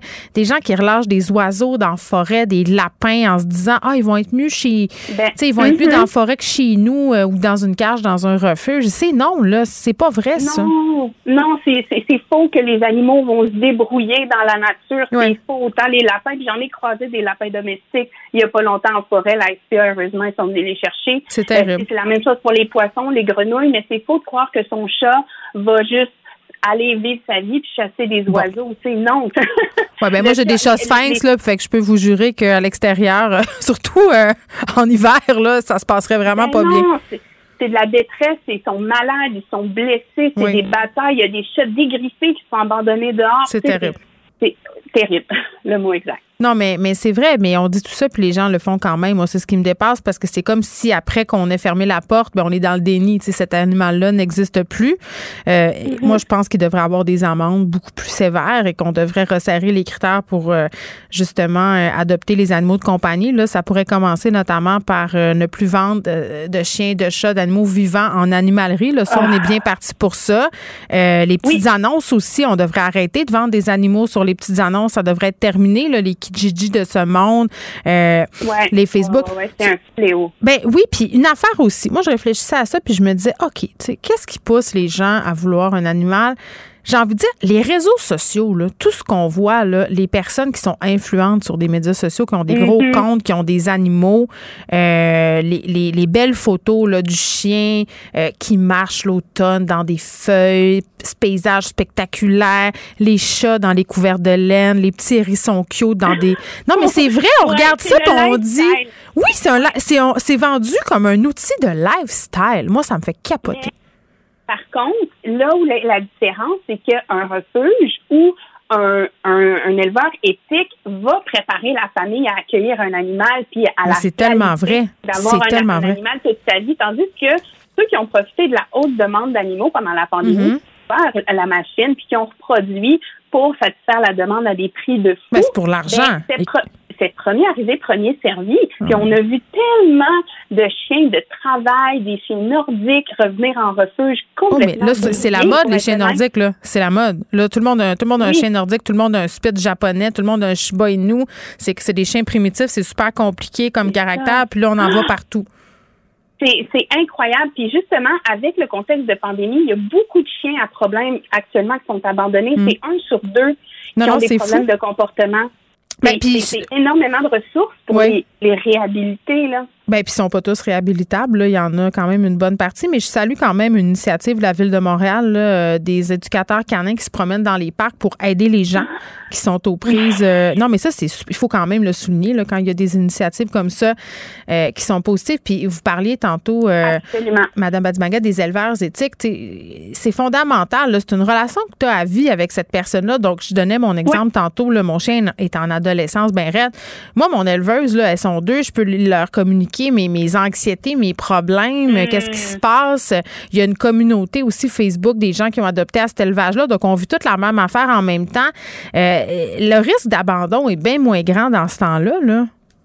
Bien, absolument. Puis aussi, c'est comme, comme tu le sais, sûrement ton éleveur a fait la même chose, pas parce que la demande a augmenté pendant la pandémie qu'elle s'est mise à reproduire toutes ces femelles. Pour, tu sais, c'est deux à trois, même voire quatre ans d'attente chez les éleveurs éthiques. Puis, ce temps d'attente-là, ça laisse le temps euh, de s'éduquer puis d'être prêt à accueillir un animal. Mm.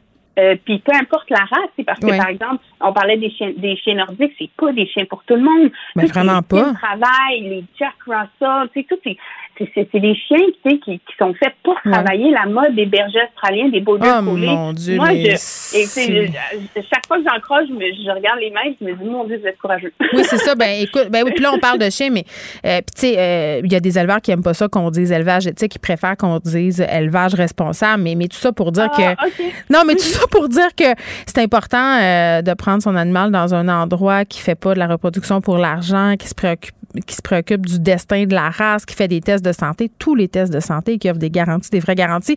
Euh, dans le monde du chien, dans le monde du chat, dans le monde des lapins, il y en a des éleveurs qui sont responsables, qui ont de l'allure. Tu sais, je reviens à fait vos recherches là. Euh, puis en terminant, euh, Madame Adimaka, est-ce qu'on peut parler de Noël? Parce que ça arrive encore qu'il y a des gens qui offrent des animaux de compagnie à Noël. Absolument. Euh, c'est un gros problème. Euh, puis on en reçoit beaucoup à travers Pat Jones euh, des demandes. Bon, ben je cherche un petit coquin pour ma mère pour Noël. Là, non mais mais à moins que ça soit vraiment entendu là, que la personne veut un chien puis tout ça puis que ça soit clair. Mais j'ai l'impression de penser que c'est pas une bonne idée pendant tout c'est pas une bonne idée, puis souvent ça vient juste de d'ignorance, tu sais, sympathique, dans le sens que la personne ne sait pas que c'est pas une bonne idée, puis là, c'est là que nous on embarque notre message, on dit écoutez, c'est invitez votre mère à venir en refuge quand elle va être prête, faites partie du processus avec elle, mais il faut que la maman soit fasse partie du, processus d'adoption. c'est elle qui doit mm. choisir son compagnon pour la vie. Euh, fait que c'est ça, on, offre des solutions, par exemple, mm. de de, de, de d'amener la personne avec avec eux en refuge, mais non, là, pas de chiot puis de chaton dans une boîte à cadeaux. Là. Bon, OK. Et là, euh, euh, mettons qu'on a fait nos devoirs, là, puis qu'on veut adopter un animal dans un refuge éthique ou euh, dans une SPA, parce que d'ailleurs, je pense que vous êtes affilié à la SPA de Lévis. Est-ce qu'il y a des animaux en ce moment en refuge? Là? Est-ce que c'est vrai que ça déborde? Absolument. Puis le gros problème actuellement, oui, il y a un retour de chiens, euh, les, fameux chiens COVID, clairement, mm. mais la, surpopulation féline est assez incroyable. Ah, les chats, mais pourtant, on c'est pas trop un chat dans ma tête. Ben, au fait, c'est qu'il y a beaucoup de, euh, il y a beaucoup d'abandon, peu d'adoption, puis il y a énormément de, de colonies de chats errants aussi. Oh mon Dieu, faites stériliser euh, vos chats, Seigneur. Donc, tu sais, puis pour, pour surmonter la surpopulation, puis aussi, on mm. sait, le manque de main-d'œuvre, ça s'applique à tous. Donc, euh, on pratique normalement avec des bons refuges en Ontario. On fait des transferts euh, des chats euh, pour, pour, pour, pour qu'il y ait un plus grand bassin de familles potentielles. Euh, c'est difficile. Tous les refuges sont pleins euh, au niveau des, des, des, des chats. Puis, tu même des chatons qui, qui avant être adoptés en dedans de trois jours, il reste plusieurs semaines. c'est fou. L'an passé, les gens, il y avait des groupes Facebook, je cherche un chat, je cherche un chat. Puis là, c'est exactement le contraire. Comme quoi, euh, l'humain est une petite bête très, très difficile à prévoir et souvent, j'ai envie de dire, un peu décevante au chapitre des animaux de compagnie. Laetitia Badibanga, merci, qui est fondatrice du regroupement de refuges éthiques Les Pattes Jaunes tu les refuges pour animaux qui sont débordés, les animaux COVID, on l'avait tellement dit, c'est tellement dommage de voir que ça arrive malgré tous les messages de prévention. Mais si vous y allez adopter un animal, faites vos devoirs, mon Dieu, je le répéterai jamais assez. Faites-les, vos devoirs, faites vos recherches. Puis, tu des fois, juste essayez de garder le chien de quelqu'un que vous connaissez, là. Hein? Moi, j'ai une amie, là, elle voulait un chien, puis elle a emprunté, entre guillemets, le chien d'une autre amie pendant une fin de semaine, puis elle est revenue, puis elle a fait, ah, sais-tu quoi, je pense que je suis meilleure juste pour les flatter 15 minutes. Joignez-vous à la discussion. Appelez ou textez le 187 Cube Radio 1877 827 2346. Hello. Cube Radio. Cube Radio. En direct à LCN. Geneviève Peterson des studios de Cube Radio. Bonjour Geneviève. Salut Sylvain. Alors, on revient sur cette euh, affaire. Euh, petit malaise, euh, peut-être, du côté, évidemment, de ces jeunes adolescents assassinés. Thomas Trudel, bien sûr, on le sait, mais d'autres également. Johnny Dopwell Bailey, qui considèrent ne pas avoir eu, enfin, la famille suffisamment d'attention. Le premier ministre, donc, qui sur son site Facebook intervient en parlant du petit Trudel, mais bon, finalement, la libérale Marois qui intervient pour dire il y a peut-être un peu de la couleur de la peau, n'importe peu. Bref, il, il change son message. Oui. Que dire de cette histoire? Bien, évidemment, c'est un sujet excessivement délicat, euh, que c'est euh, meurtre par arme à feu euh, à Montréal, puis ça divise aussi beaucoup la, population. Les gens sont campés souvent dans des biais. Mais revenons à cette publication de François Legault, qui, comme habitude, quand même, il le fait depuis quelques temps, de prendre la plume. Hein, puis c'est vraiment ça. Là. Souvent, c'est le week-end que ça se passe. il prend position sur certains enjeux, puis c'est souvent pour nous annoncer des choses qui sont à venir dans la semaine suivant ou mettre l'emphase sur certains sujets. C'est ce qu'il a fait en fin de semaine. Et, je pense que j'apprendrai rien à personne, Sylvain, en disant que M. Legault se lève pas un samedi matin avec son petit café en se disant Ah, aujourd'hui, je pourrais faire une publication Facebook euh, sur la mort de, Thomas Trudel. Euh, évidemment, moi, je doute pas de la sincérité de M. Legault, sauf que, évidemment, c'est des publications qui sont planifiées. Il y a des gens qui travaillent avec M. Legault pour envoyer les bons messages, euh, pour que les choses soient bien communiquées. donc, évidemment, ça a été perçu par plein de gens comme une maladresse de mentionner la mort de ce jeune homme-là euh, de 16 ans, euh, Thomas Trudel, et de ne pas mentionner la mort de cet autre jeune homme dans des circonstances qui sont différentes quand même, là, parce que M. Legault, un peu plus tard, a modifié sa publication. Pour les gens qui n'ont pas suivi, là, parce que quand même assez compliqué, il a fait un addenda à sa publication. Il a dit, écoutez, j'en ai pas parlé parce que c'est pas que ça m'affecte pas, c'est pas parce que mes pensées sont pas avec ces familles-là. Et là, je paraphrase, là, Sylvain. C'est pas parce que euh, je suis pas solidaire de leur peine, c'est parce que je réagissais aux morts par arme à feu. Et ce jeune homme-là, euh, de Paul Bailey, mhm. euh, a été assassiné, si je ne m'abuse, avec une arme blanche. Donc, lui, c'est ce qu'il dit, M. Legault. C'est pour ça que ça n'aurait pas fait partie de la publication d'origine. Mais bon, maintenant qu'on a dit ça, là, on faisait allusion à, ma, à Marois Risky, mais c'est des commentaires que j'ai vu passer aussi sur les médias sociaux de dire qu'il y a peut-être un peu de racisme, de dire que la CAQ est raciste. Moi, c'est un, pas que, que je suis pas prête à franchir. Sauf que euh, dans la conjoncture actuelle, avec les décisions euh, qui sont prises, les discussions qu'on a euh, par rapport aux incidents avec les armes à feu, les tensions aussi qu'il y a avec certaines communautés, le manque de confiance aussi envers la police, envers les institutions suite au profilage racial et tout ça, bien entendu, je trouve que c'est une erreur qui aurait pu être évitée par l'équipe de M. Legault. Pour vrai, là, ça prenait pas la tête à Papineau pour dire, hey, ça se pourrait là, que si on mentionne seulement ce jeune homme-là. Puis moi, j'ai tiqué beaucoup, Sylvain, je te dis, au côté sans histoire. Tu sais, le fait là, qu'on précise que le petit Trudel, euh, c'est épouvantable ce qui s'est passé, là, il est mort pour aucune bonne raison c'est parce qu'il n'y en a pas de bonne raison. C'est comme si on était en train de Pour dire. mourir à cet âge-là. Ben oui, je veux dire, que ce soit un jeune qui est, comme on dit, sans histoire, puis en passant, des gens qui n'ont pas d'histoire, ça n'existe pas. Là. Tout le monde a une histoire. Ce qui ont fait référence, c'est une histoire criminelle, c'est-à-dire qui n'est pas liée euh, à des gangs de rue et tout ça. C'est ça qu'on veut dire par ça. Mais, mais qu'un enfant, parce qu'à 16 ans, je m'excuse, t'es un enfant. Euh, t'es pas un adulte, t'es un enfant. Que tu sois en, en, en discussion ou lié à des gangs de rue, tu mérites pas plus de te faire assassiner en pleine rue, que ce soit par une arme blanche ou de manger une balle.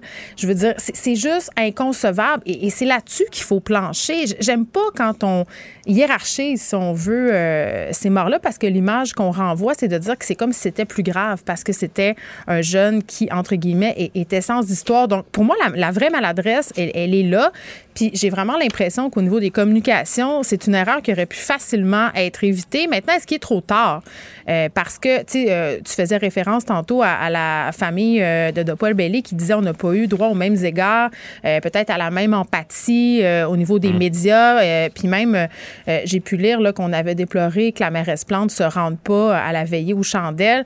Ben, ben c'est sûr que déjà, on est, on est dans cette dichotomie-là, puis dans ce jeu des perceptions, même si on revient sur nos paroles au niveau de M. Legault, le mal est fait. on aurait dû voir venir, on aurait dû peut-être avoir dans nos équipes des gens, puis je ne sais pas, je ne sais pas qui sont les conseillers de M. Legault à ce niveau-là, mais est-ce qu'il y avait des personnes, je ne sais pas, moi, racisées dans l'équipe, des personnes qui connaissent bien ces communautés-là?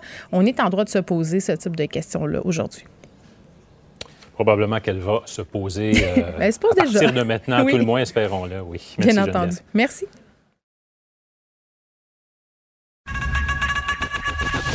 Geneviève Peterson. Une animatrice pas comme les autres. Cube Radio. Gabrielle Caron est là. Salut, Gam.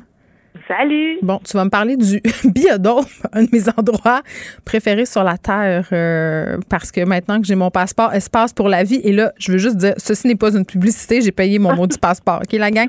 Non, mais c'est hot, cette affaire-là, tu payes pour ta famille une fois par année, tu peux rentrer quand tu veux, tu réserves tes billets, puis c'est partout, biodôme, planétarium, là où je vais angoisser, c'est trous noirs, euh, insectarium, il est en rénovation, mais tu sais, c'est le, nouveau biodôme, on dirait que tu es dans 2001, l'Odyssée de l'espace, dans l'entrée, juste ça, ça vaut la peine.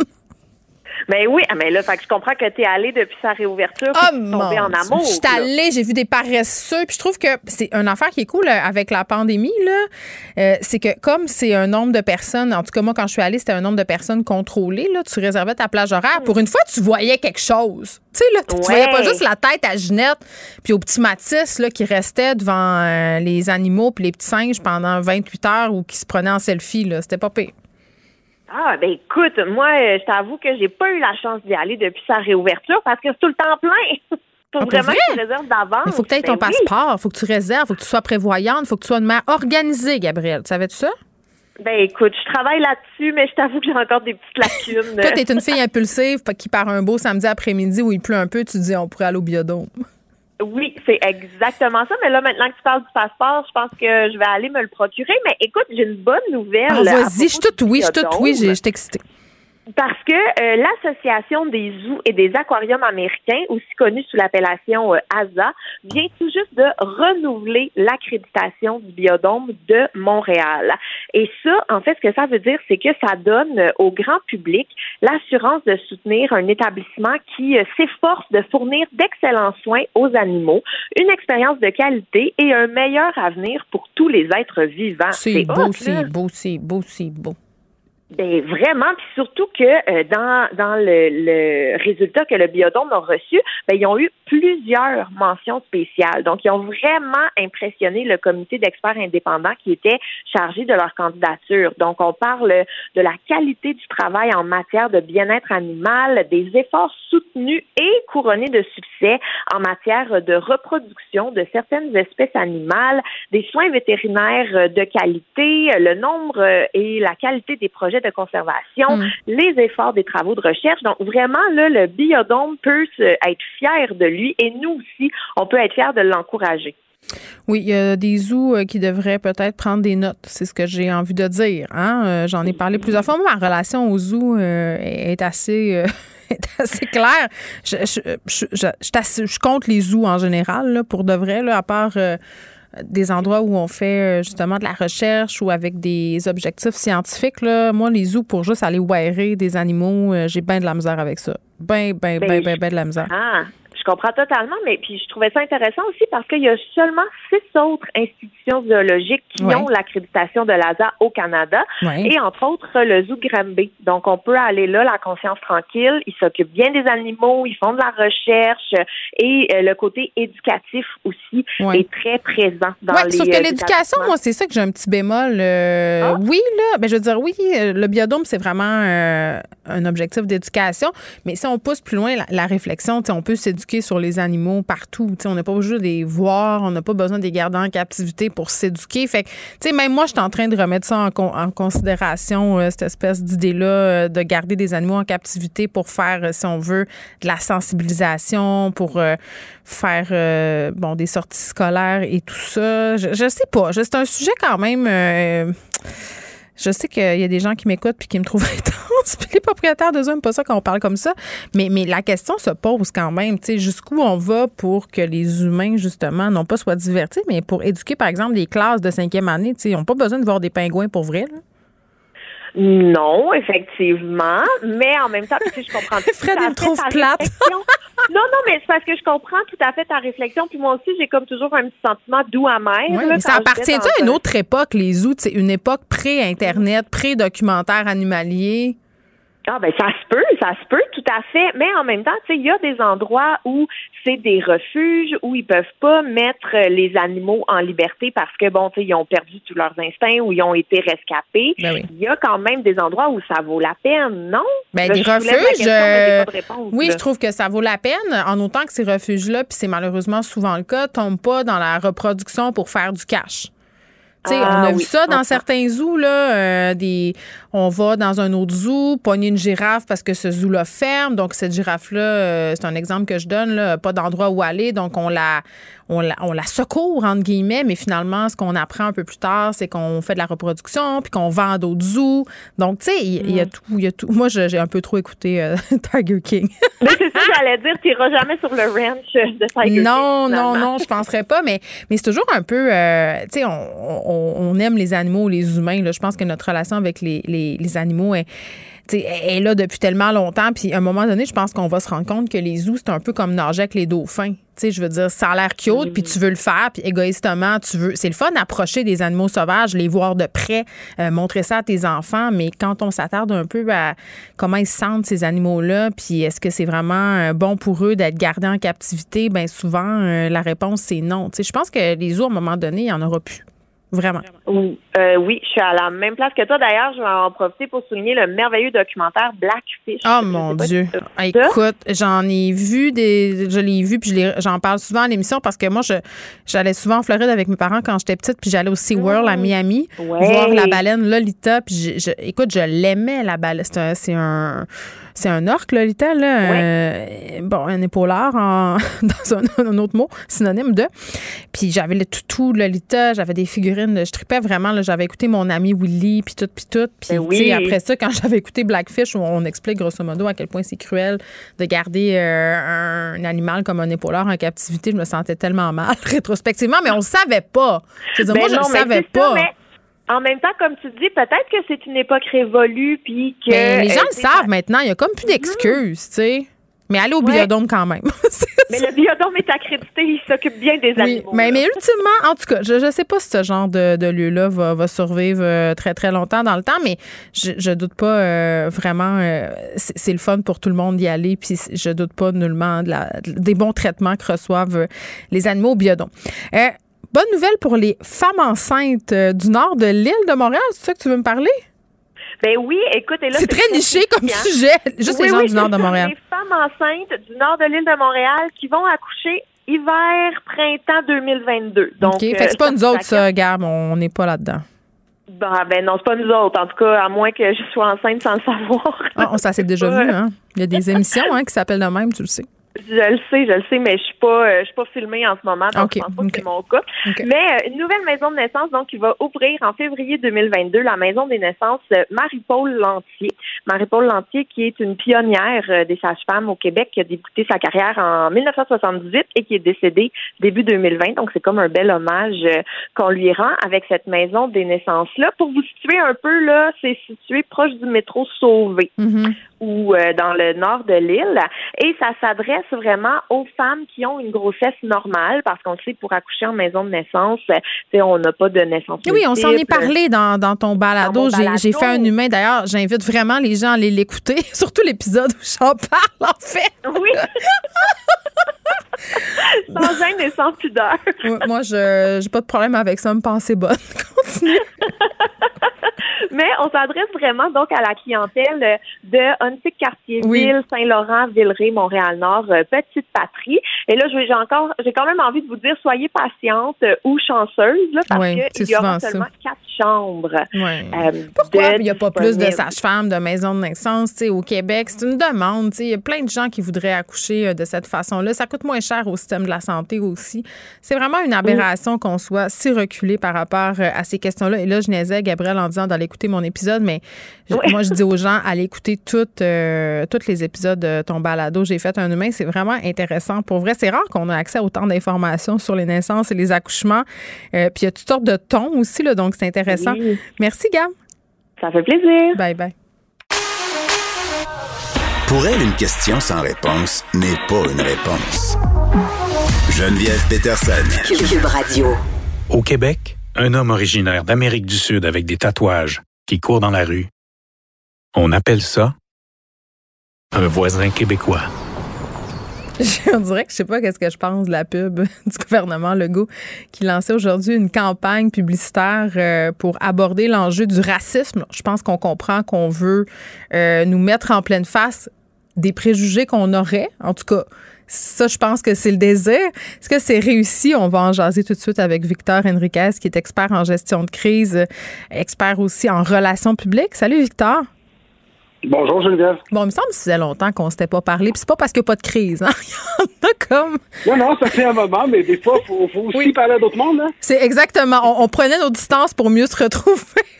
bon, trêve de plaisanterie. Euh, cette campagne qui débute aujourd'hui, euh, initiative du gouvernement Legault pour parler du racisme, euh, mettre fin à certains préjugés. C'est intéressant, c'est important d'avoir des campagnes de sensibilisation. Là, on sait qu'on a toute une discussion sur le racisme en ce moment à l'échelle planétaire. Donc, le Québec ne fait pas exception. Euh, là, tu as entendu la clip euh, en français sur euh, bon, un préjugé qu'on aurait. Est-ce que tu trouves que ça fonctionne comme, comme approche, comme accroche? Je pense que ça peut fonctionner. Il y a des gens qui vont écouter cette publicité-là, qui vont dire, ben là, comment ça se fait qu'on est encore rendu là? Ouais, c'est comme un préjugé grossier. C'est ça, c'est comme, ah ouais, on est vraiment encore en train de penser euh, que les gens tatoués puis tout ça, c'est dans, c'est des gens de gang. En tout cas, peut-être c'est moi là, mais je trouvais ça un peu gros. Ben, tu sais, pour être euh, pour être moi-même latino-américain d'origine et ben, avoir un frère tatoué quand même pas mal. Ben vas-y donc. Je dirais que oui, mais qu'on le veuille ou pas, c'est oui, j'allais dire c'est mon frère qui court, mais c'est euh, c'est aussi malheureusement dans certains quartiers, dans certains endroits auprès de certains publics, un préjugé qui existe encore. Donc je pense qu'il faut ça peut, oh, il faut voir ça comme un point de départ. ça c'est important de le dire parce que si la campagne du gouvernement contre le racisme c'était juste ça, ben, mm. on dirait que c'est absolument inutile, puis c'est une dépense d'argent complètement inutile. Mais si on le voit comme un point de départ, d'entamer une discussion, de se dire que la première chose qu'il faut attaquer, ce sont les préjugés de base, mm-hmm. celle d'un groupe d'amis qui se réunissent dans un parc, celle d'une famille de cinq dans un appartement, c'est des exemples qui sont très simples pour les gens à comprendre. Donc, je pense que ça peut quand même avoir une résonance d'un bout à l'autre du Québec, de se dire, OK, ça, on est tous d'accord que c'est inacceptable. Et ça permet de mettre des balises sur lesquelles avancer. C'est des marches d'escalier qu'on franchit. Je pense que là, c'est une première, mais on verra quelles sont les autres. Oui, puis tu parlais des exemples euh, qu'on peut retrouver dans les pubs. Une, euh, une de ces pubs-là qui est assez frappante, notamment quand on fait une association avec l'actualité, c'est euh, cette gang de jeunes-là qu'on peut voir bon, dans un parc le soir. Je pense que ce sont des jeunes issus des communautés noires les gens tout de suite pensent à certains quartiers, pensent à des incidents qui ont eu lieu récemment avec des armes à feu qui touchent les gangs de rue. on, fait beaucoup d'amalgames en ce qui a trait à ces communautés-là. Ça, celle-là, pour moi, c'est celle qui fonctionnait le mieux. Je suis d'accord avec toi. C'est celle qui est la plus. Euh, qu'on sait qui existe le plus. Ça nous parle. Ben Montréal-Nord. À Montréal-Nord, cinq noirs dans un jeune, cinq jeunes noirs dans un parc. La réalité, c'est que oui, il y a beaucoup de gens qui vont penser que c'est des jeunes de gang de rue. Alors ça, je pense que c'est là où c'est important puis que ça frappe. Maintenant, le gouvernement a un très gros mandat parce que le ministre l'a dit dans, dans son annonce là-dessus. Euh, c'est le début de quelque chose. Donc là, on va attendre c'est quoi mm. les autres étapes parce qu'il faut qu'il y ait des actions concrètes en arrière, en éducation, par exemple, auprès des policiers, auprès des infirmières, auprès des différents professionnels, pour s'assurer qu'on ne reste pas dans la surface. Ouais, là, tu parles de racisme systémique, là, Victor, mais pourtant, on refuse de le reconnaître au niveau du gouvernement Legault. Ils se sont fait questionner là-dessus, par ailleurs, par rapport à cette campagne-là. Eux, ils disent qu'avec les groupes là, avec lesquels ils ont discuté, ça a très peu été abordé, cette question-là je pense que euh, cet enjeu de vocabulaire-là, je vais le laisser aux politiciens. Il y, a des, il y a du racisme dans tous les systèmes.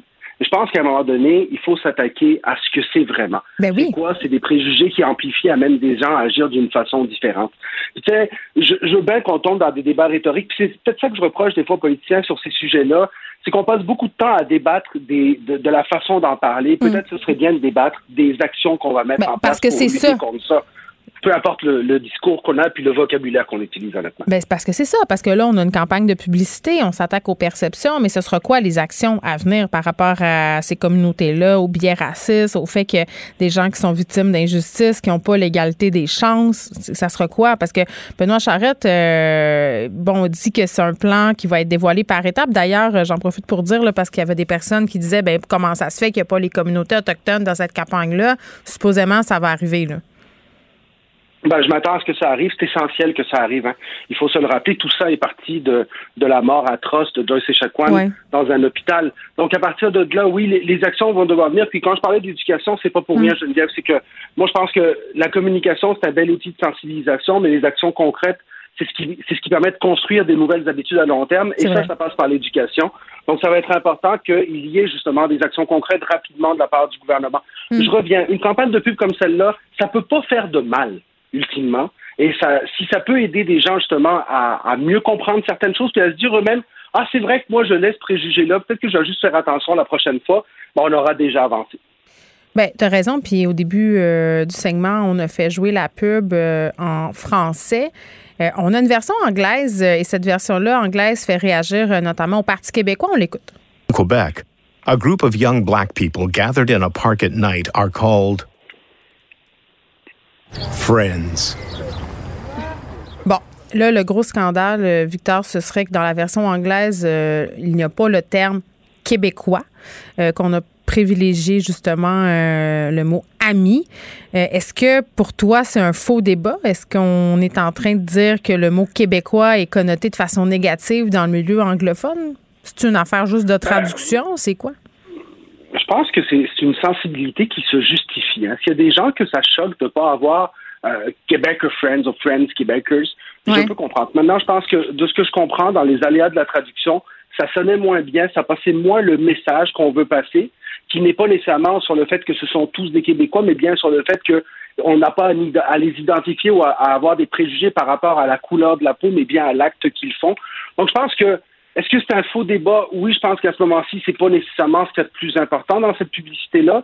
Mais je peux comprendre que certaines personnes aient une sensibilité supplémentaire par rapport à ça parce qu'on a toujours ce débat-là. Oui, mais faire de la récupération politique là-dessus, là, calmons-nous. Ben, mais tu sais, Geneviève, de la politique, des fois, c'est ça. C'est malheureux, par exemple. Je suis d'accord avec toi. Hein? Oui. Mais c'est souvent ça, tu sais, parce qu'on on a une nouvelle où il n'y a pas vraiment grand-chose à dire, puis là, on, voit quelque chose qui nous frappe, on l'exprime.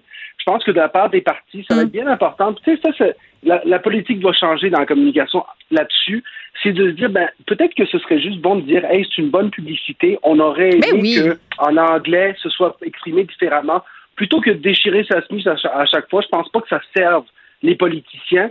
Mais euh, que veux-tu, nous ne sommes que des gérants d'estrade, alors peut-être qu'à l'intérieur trouvent que c'est important de déchirer leur chemise de cette façon. Mais tout le monde est un gérant d'estrade, euh, c'est ça qui est fantastique. Moi j'adore ça. Moi aussi j'adore ça. On se parle le club des gérants d'estrade. OK, parlant de gérance d'estrade, moi j'ai joué à la gérante d'estrade tantôt avec Sylvain Drapeau à LCN en parlant de la lettre de François Legault pour parler des violences par arme à feu à Montréal. Euh, tu sais, je disais, M. Legault a pris ça comme habitude, là, prendre la plume par un beau samedi matin pour s'exprimer sur des enjeux qui touchent les Québécois. Euh, il faisait référence notamment euh, au meurtre euh, de ce jeune homme de 16 ans, Thomas Trudel. une autre jeune fille aussi qui a été assassinée par arme à feu, des victimes, entre guillemets, collatérales parce qu'elle ne serait pas liée, entre guillemets, au monde des gangs. donc, il a qualifié ces meurtres-là de gratuit, entre guillemets, de dire ben, c'est une personne sans histoire, mort sans aucune raison. Pour, je paraphrase, mais tu comprends l'idée. Euh, est-ce que c'était maladroit de sa part de ne pas parler du meurtre de Dopwell Bailey, qui avait peut-être une histoire plus compliquée que celle de Thomas Trudel? Je pense que oui, puis j'ai adoré de la façon qu'il l'a reconnu, parce qu'il faut dire que le premier ministre a, modifié son poste. Mais oui. Après que, après qu'une députée est venue, euh, est venue justement lui faire ressortir. Oui. Ça donnait la perception de mettre de côté cet autre jeune-là. Mhm. Il a entièrement raison. Il écrit dans sa correction, dans le fond, n'importe quel jeune que l'on perd, c'est un jeune de trop. Ben oui. Et, et ça, c'est tellement une force de François Legault. Puis il faut le dire, en politique, on a souvent vu des gens qui ne reconnaissaient pas l'erreur François Legault doit faire attention, bien sûr, parce qu'il ne faut pas non plus que ça devienne une habitude de faire des erreurs, de faire du, du in and out, qu'on appelle du avance-recul. Mais il a cette sensibilité à ne pas avoir peur de dire c'est vrai, j'aurais dû dire les choses autrement. Il l'écrit dans son poste mm-hmm. et on tourne la page. Mais il y a une chose qui est importante. On ne peut pas faire de différence. moi, je viens d'un quartier, comme je te disais, Geneviève, où est-ce que les gangs de rue sont très présentes. Un jeune de 16 ans que l'on perd dans les gangs de rue, ben, euh, si sa mort est pas plus justifiée, elle fait pas plus de sens. C'est ça. Puis en même temps, tu dis, il l'a rectifié, puis il a expliqué aussi là, que dans le cas de Dopwell Bailey, lui, il réagissait à des morts par arme à feu. Là, c'est pas le cas de Dopwell Bailey. C'était peut-être une maladresse de ne pas le mentionner pour les raisons euh, qu'on vient de mentionner. Mais moi, je me disais, mais il y a une équipe, François Legault, là, il se lève pas un matin euh, inspiré de faire un statut Facebook sur les morts par arme à feu à Montréal, les jeunes qui meurent. Comment ça se fait que dans son équipe, personne n'a flagué ça? Moi, c'était plus ça ma ma, réflexion, là. Ben, je pense que oui, ben, c'est certainement un apprentissage à faire, mais en même temps, je pense que de la façon que je le vois, puis je suis pas au courant des, gestions internes, je pense que M. Legault a tendance à faire plusieurs choses lui-même aussi. Ces, billets du samedi matin. Je pense que personne les euh, relit, Victor, je te trouve naïf. Je pense qu'il y a du monde qui les regarde. Non, je pense qu'il y a du monde qui les regarde, qui les relit, mais en même temps, je vois vraiment que ça vient beaucoup de lui. Qui fait aussi qu'il y a beaucoup de facilité à revenir là-dessus. Mais je suis d'accord avec toi. Il y a une chose qui est claire. Là. c'est un sujet sensible. Il faut arrêter de faire des différences entre les jeunes. Oui, il faut arrêter de faire des différences. Que le jeune soit poignardé, tiré par arme à feu. La violence dans les rues de Montréal, il faut qu'elle arrête, point. Et ça, la responsabilité politicienne, c'est de faire attention lorsqu'ils communiquent. Ben oui. Parce que ça crée des sentiments difficiles. Et je pense à la famille de jeunes-là qui a été poignardée. Eux autres, ils ont trouvé ça dur. déjà, ils trouvaient déjà ça dur la semaine passée, euh, quand il y a eu la, veille aux chandelles et tout ça. Il y a eu des sorties dans les médias. Puis tu le sais, la politique, c'est une game de perception. Puis en ce moment, des communautés ont la perception qu'ils sont mises de côté. Puis c'est important que le premier ministre se déplace à tous les endroits. C'est important s'il va s'il va euh, porter des fleurs pour le jeune de 16 ans qui a été tiré par balle. Ben, on veut le voir aussi avec cette famille-là. Parce que s'il a cette proximité avec un type de personne, il doit l'avoir avec le plus de gens possible. Alors ça, là-dessus, M. Legault, qui embrasse beaucoup la proximité avec les citoyens, il va falloir qu'il soit prudent là-dessus. On est dans une année électorale, tu sais, Geneviève, dans une année électorale, tout le monde critique très vite, puis tu vas avoir beaucoup de politiciens réagir sur les réseaux sociaux. Alors ça va être important. Mais à la base, je pense que ça vient d'un geste qui est noble, d'une volonté de sensibiliser les gens. Maintenant, il faut faire attention parce que c'est dans ces pièges-là de, de, communication. Oui, c'est un piège qui aurait été facile. C'est ça, c'est un piège qui aurait été facile à, éviter. Mais Victor, tu me fais penser, là, on va te réinviter très, très bientôt pour parler de l'importance que les citoyens, que les, pas les citoyens, mais que les politiciens accordent à Twitter. Est-ce que Twitter prend trop de place dans la tête des politiciens? Moi, j'ai l'impression que oui, OK, mais je serais curieuse de t'entendre là-dessus. On va te réinviter pour en jaser si ça t'intéresse.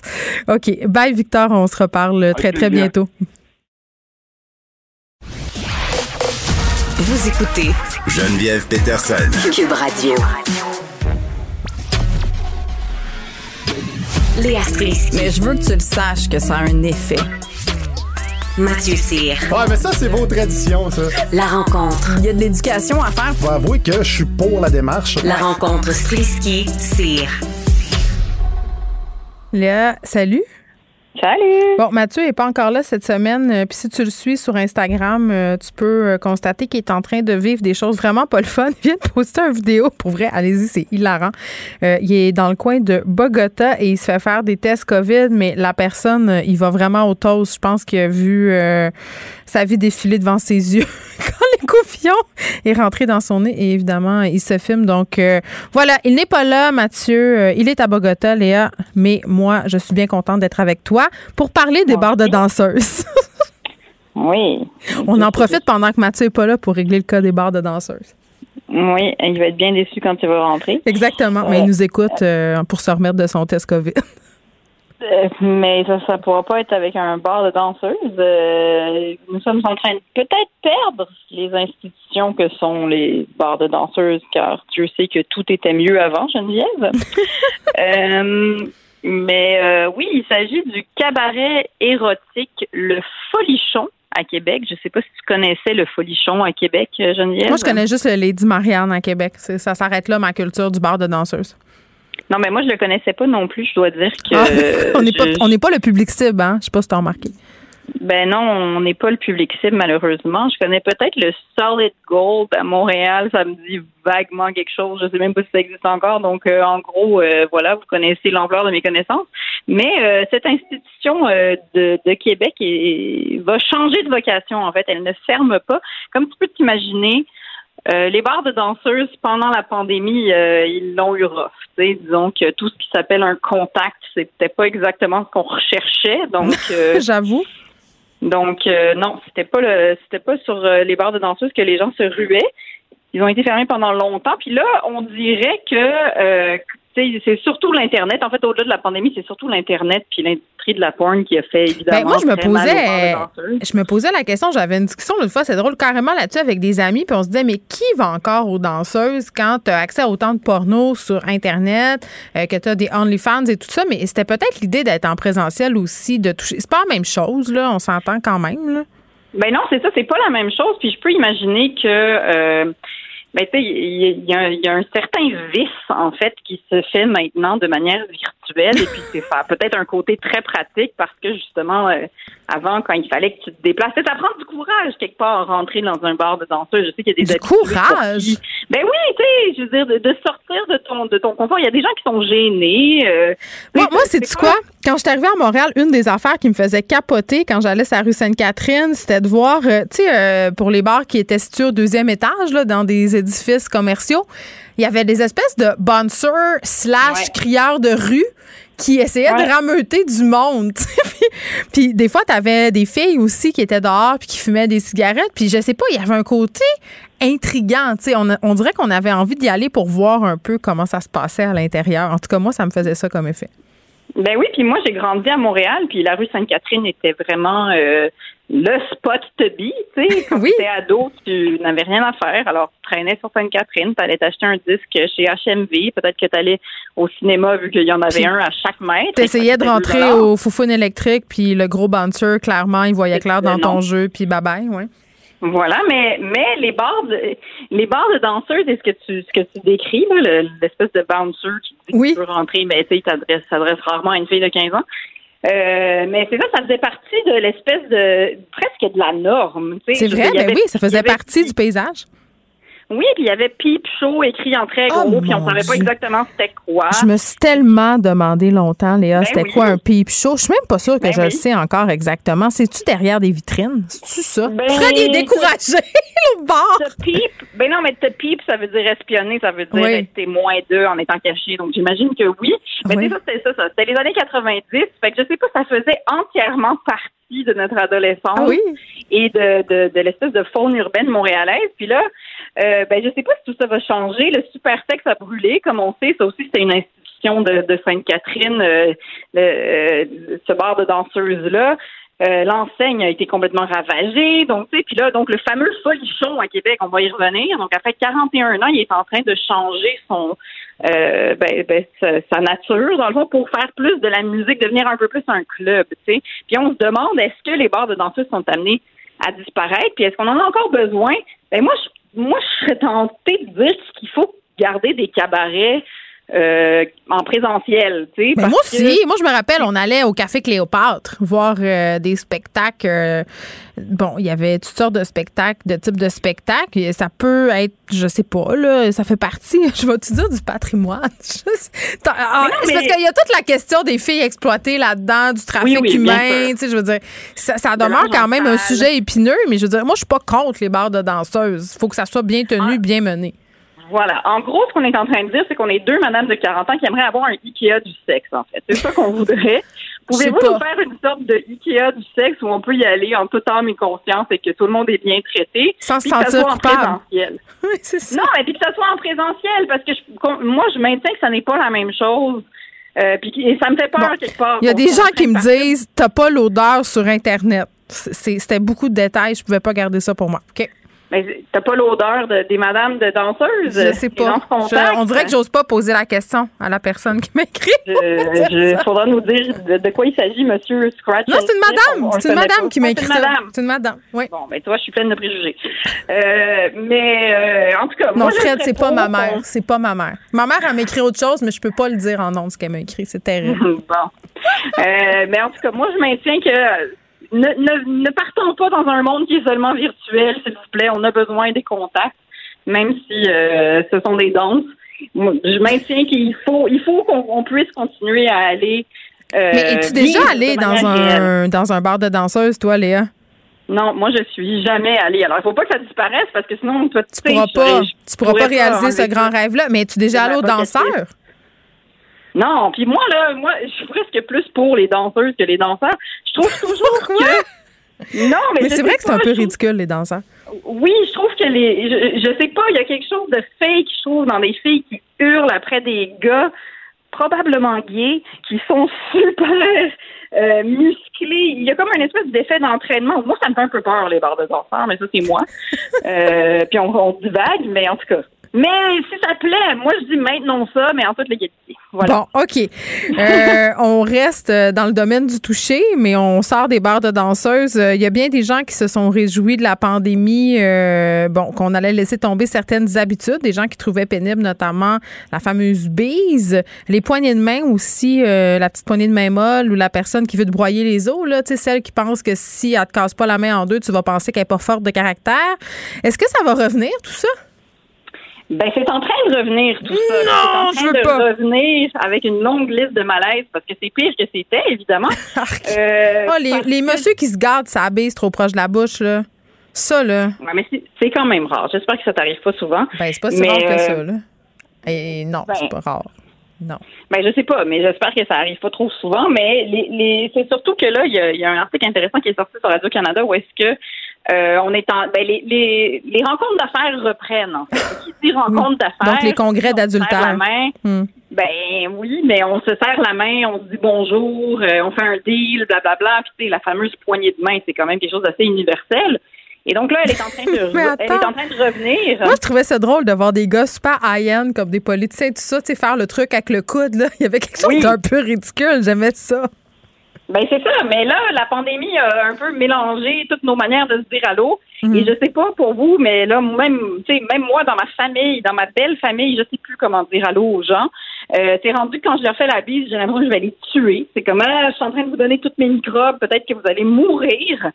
Euh, sinon, il y a des gens qui veulent continuer à faire le coude, mais là, si tu avances ta main puis l'autre fait un coude, là, t'es comme ah, je suis trop familier, est-ce que j'aurais pas dû faire ça? Donc euh, il y a des gens qui disent que les gens qui se sont beaucoup ennuyés euh, du toucher, du contact pendant la pandémie, ben eux vont être all in rapidement.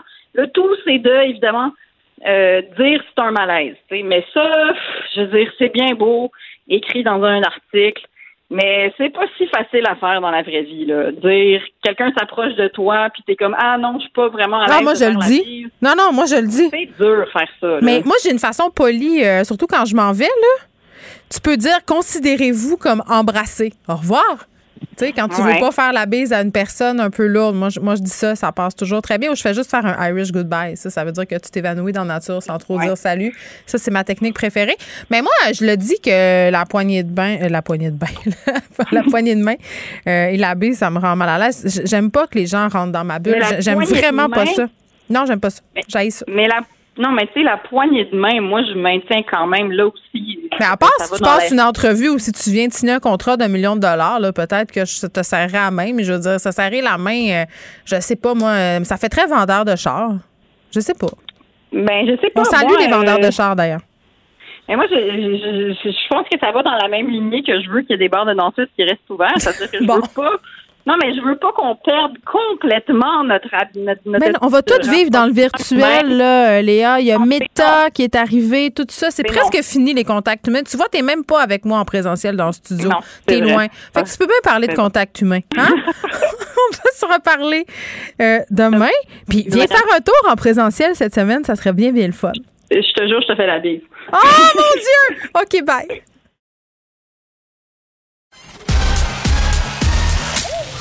Geneviève Peterson. Elle réécrit le scénario de l'actualité tous les jours. Vous écoutez Geneviève Peterson. Cube Radio.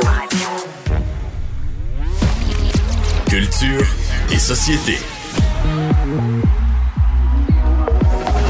Holy shit, that's Pamela Anderson. Yeah, just keep going. Go back. Whoa, go back.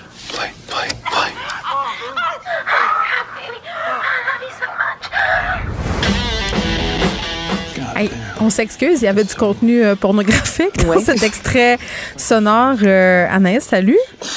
Ben allô, allô, allô, allô. Considère-toi salut, Geneviève. Oui, ben merci bien. Euh, avec un extrait de la série documentaire Pam et Tommy, évidemment, euh, faisant référence à Pamela Anderson et Tommy Lee, qui ont eu une, une relation, disons, endiablée, tumultueuse. Ils défrayaient la manchette régulièrement. Là, la bande-annonce, c'est ce qu'on vient d'entendre. Est-ce que j'ai halluciné, Anaïs, où on entend un extrait de leur sextape? Tu, tu hein, on s'en rappelle de cette histoire-là. -là, c'est un des premiers euh, sextapes euh, de vedettes qui avait pas mal circulé, là? Ben, qui avait pas mal circulé. Écoute, le Pamela Anderson avait reçu euh, l'étoile dans le livre des Guinness comme étant euh, l'artiste la plus, je me permettre l'expression, googolée. Là. Je veux dire, ça, quand c'est sorti, cette fameuse vidéo sexuelle-là, ce sextape, là, ça a vraiment été, ça a eu l'effet d'une bombe. Tu sais, la Geneviève, on vient en 1998. Ben le couple qui ont été mariés euh, un court laps de temps. C'était sur un bateau, hein? Moi, je me rappelle très bien. Je, l'ai aussi googlé. Ben, non, mais on l'a tous ou presque une fois dans notre vie. De, bon, on peut-tu comme se l'avouer, là? On l'a un peu tous vu, la vidéo. Absolument, là. Donc, oui, c'est sur un bateau. Alors, les deux qui sont nus, puis là, ça se termine avec des ébats sexuels. Les deux qui se disent « je t'aime ». Puis écoute, ils ont bien le droit de faire ce qu'ils veulent sur leur bateau ensemble. Ben oui. Et là, la série, en fait, qui s'en vient, Tom et Pamela, en fait, sur, ben, Pam et Tommy, en fait, sur Hulu, ça raconte l'histoire, justement, de cette vidéo-là. Donc, c'est un gars qui travaillait avec eux à la maison, qui avait finalement voler un coffre-fort. Et là, ben c'est à l'époque, à l'intérieur, il y avait cette vidéo-là. Là, finalement, tombe sur la vidéo et comme une bonne personne se dit, ben, je vais rendre ça public sur la sphère, ben évidemment. là, euh, public va aussi bien en faire des sous avec ça. Mais là, ce qui est particulier, là, Geneviève, c'est que ce projet-là n'a pas été euh, accepté par Pamela Anderson. Euh, de son côté aussi, Tommy Lee n'a ah, pas accepté mais ils ont de pas le droit Est-ce qu'ils ont le droit de faire ça?